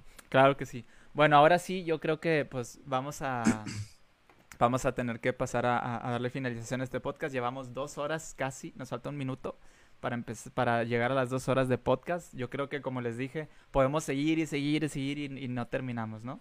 Este, pero pues bueno, eh, todo tiene que terminar en algún momento y el día de hoy pues ya terminamos este podcast. Solamente antes de, acabar, quiero agradecerles, eh, agradecerles a, todas las personas que nos vieron, que estuvieron comentando, a Rolando, que estuvo aquí platicando sobre este tema súper interesante y que pues pudimos todos nutrirnos tanto de lo que dijo él como lo que estuvimos leyendo en los comentarios y pues aprender todos juntos, ¿no? ese es el punto pues muchas gracias y por favor, pues este, compartan este video, compartan, suscríbanse, denle like a Escepticismo Racional, síganlo.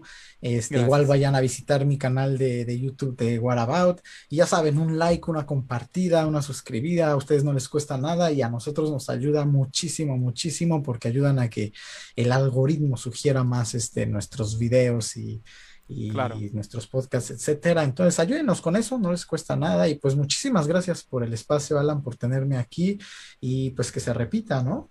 Claro, claro, hay que seguir, ¿no? Hay que, hay que seguir dándole difusión a estos temas y pues dependemos de ustedes, ¿no? Dependemos de ustedes para que nos, para que nos apoyen y nos den un poquito de, pues que no nos trate tan mal el, algoritmo como dice Rolando, no nos trate tan mal los algoritmos tanto de Facebook como de YouTube. Así es. Nosotros no tenemos una iglesia que nos está pagando dinero por hacer esto, lo hacemos por puro amor al arte casi casi. Este, y pues estamos aquí pues para para apoyarnos, ¿no? Entre todos. También tratar de tratar de darles a ustedes un un pues una información que les pueda servir, ¿no? Entonces, pues muchísimas gracias, Rolando. Gracias de verdad por acompañarnos. Gracias a ti, Alan. Y pues espérenos el siguiente viernes en la navaja de Hitchens. Vamos a estar hablando sobre un tema importante. Digo, no pudimos estar este viernes al día de ayer por algunas cuestiones técnicas, pero, pero el, siguiente viernes vamos a estar hablando sobre el libro de Job. Eh, vamos a, igual a lo mejor hasta tomamos de referencia algunas de las cosas que, que pues ya hemos estado, eh, tenemos videos preparados, tenemos algunas cositas que hemos estado viendo por ahí, ¿no? Y, queremos compartirle con ustedes. Entonces, chéquenos en, en la, en, la navaja de Hitchens. La siguiente semana va a estar otro invitado especial, precisamente hablando de sectas o de religiones así muy curiosas, a un líder juvenil del, de los adventistas del séptimo día. Entonces, chequen por ahí, va a estar bueno, va a estar bueno el tema. Y pues cuídense mucho, yo creo que, que todos vamos a estar aquí, eh, vamos a estar aquí pues hablando y, y sacando nueva información, que es lo importante, ¿no? Eh, pues no sé si algún, algún anuncio se me esté pasando, creo que no. Por lo pronto, pues síganos en nuestras redes, sigan a, What About, ya eh, en la descripción de este video, en, en, en, en todas las redes donde estamos aquí transmitiendo, están todos los enlaces, vayan y búsquenlos, apóyennos y pues, que se siga dando este tipo de, de información. Pues bueno, muchísimas gracias, cuídense mucho y nos vemos el siguiente viernes y sábado. Hasta luego. Cuídense.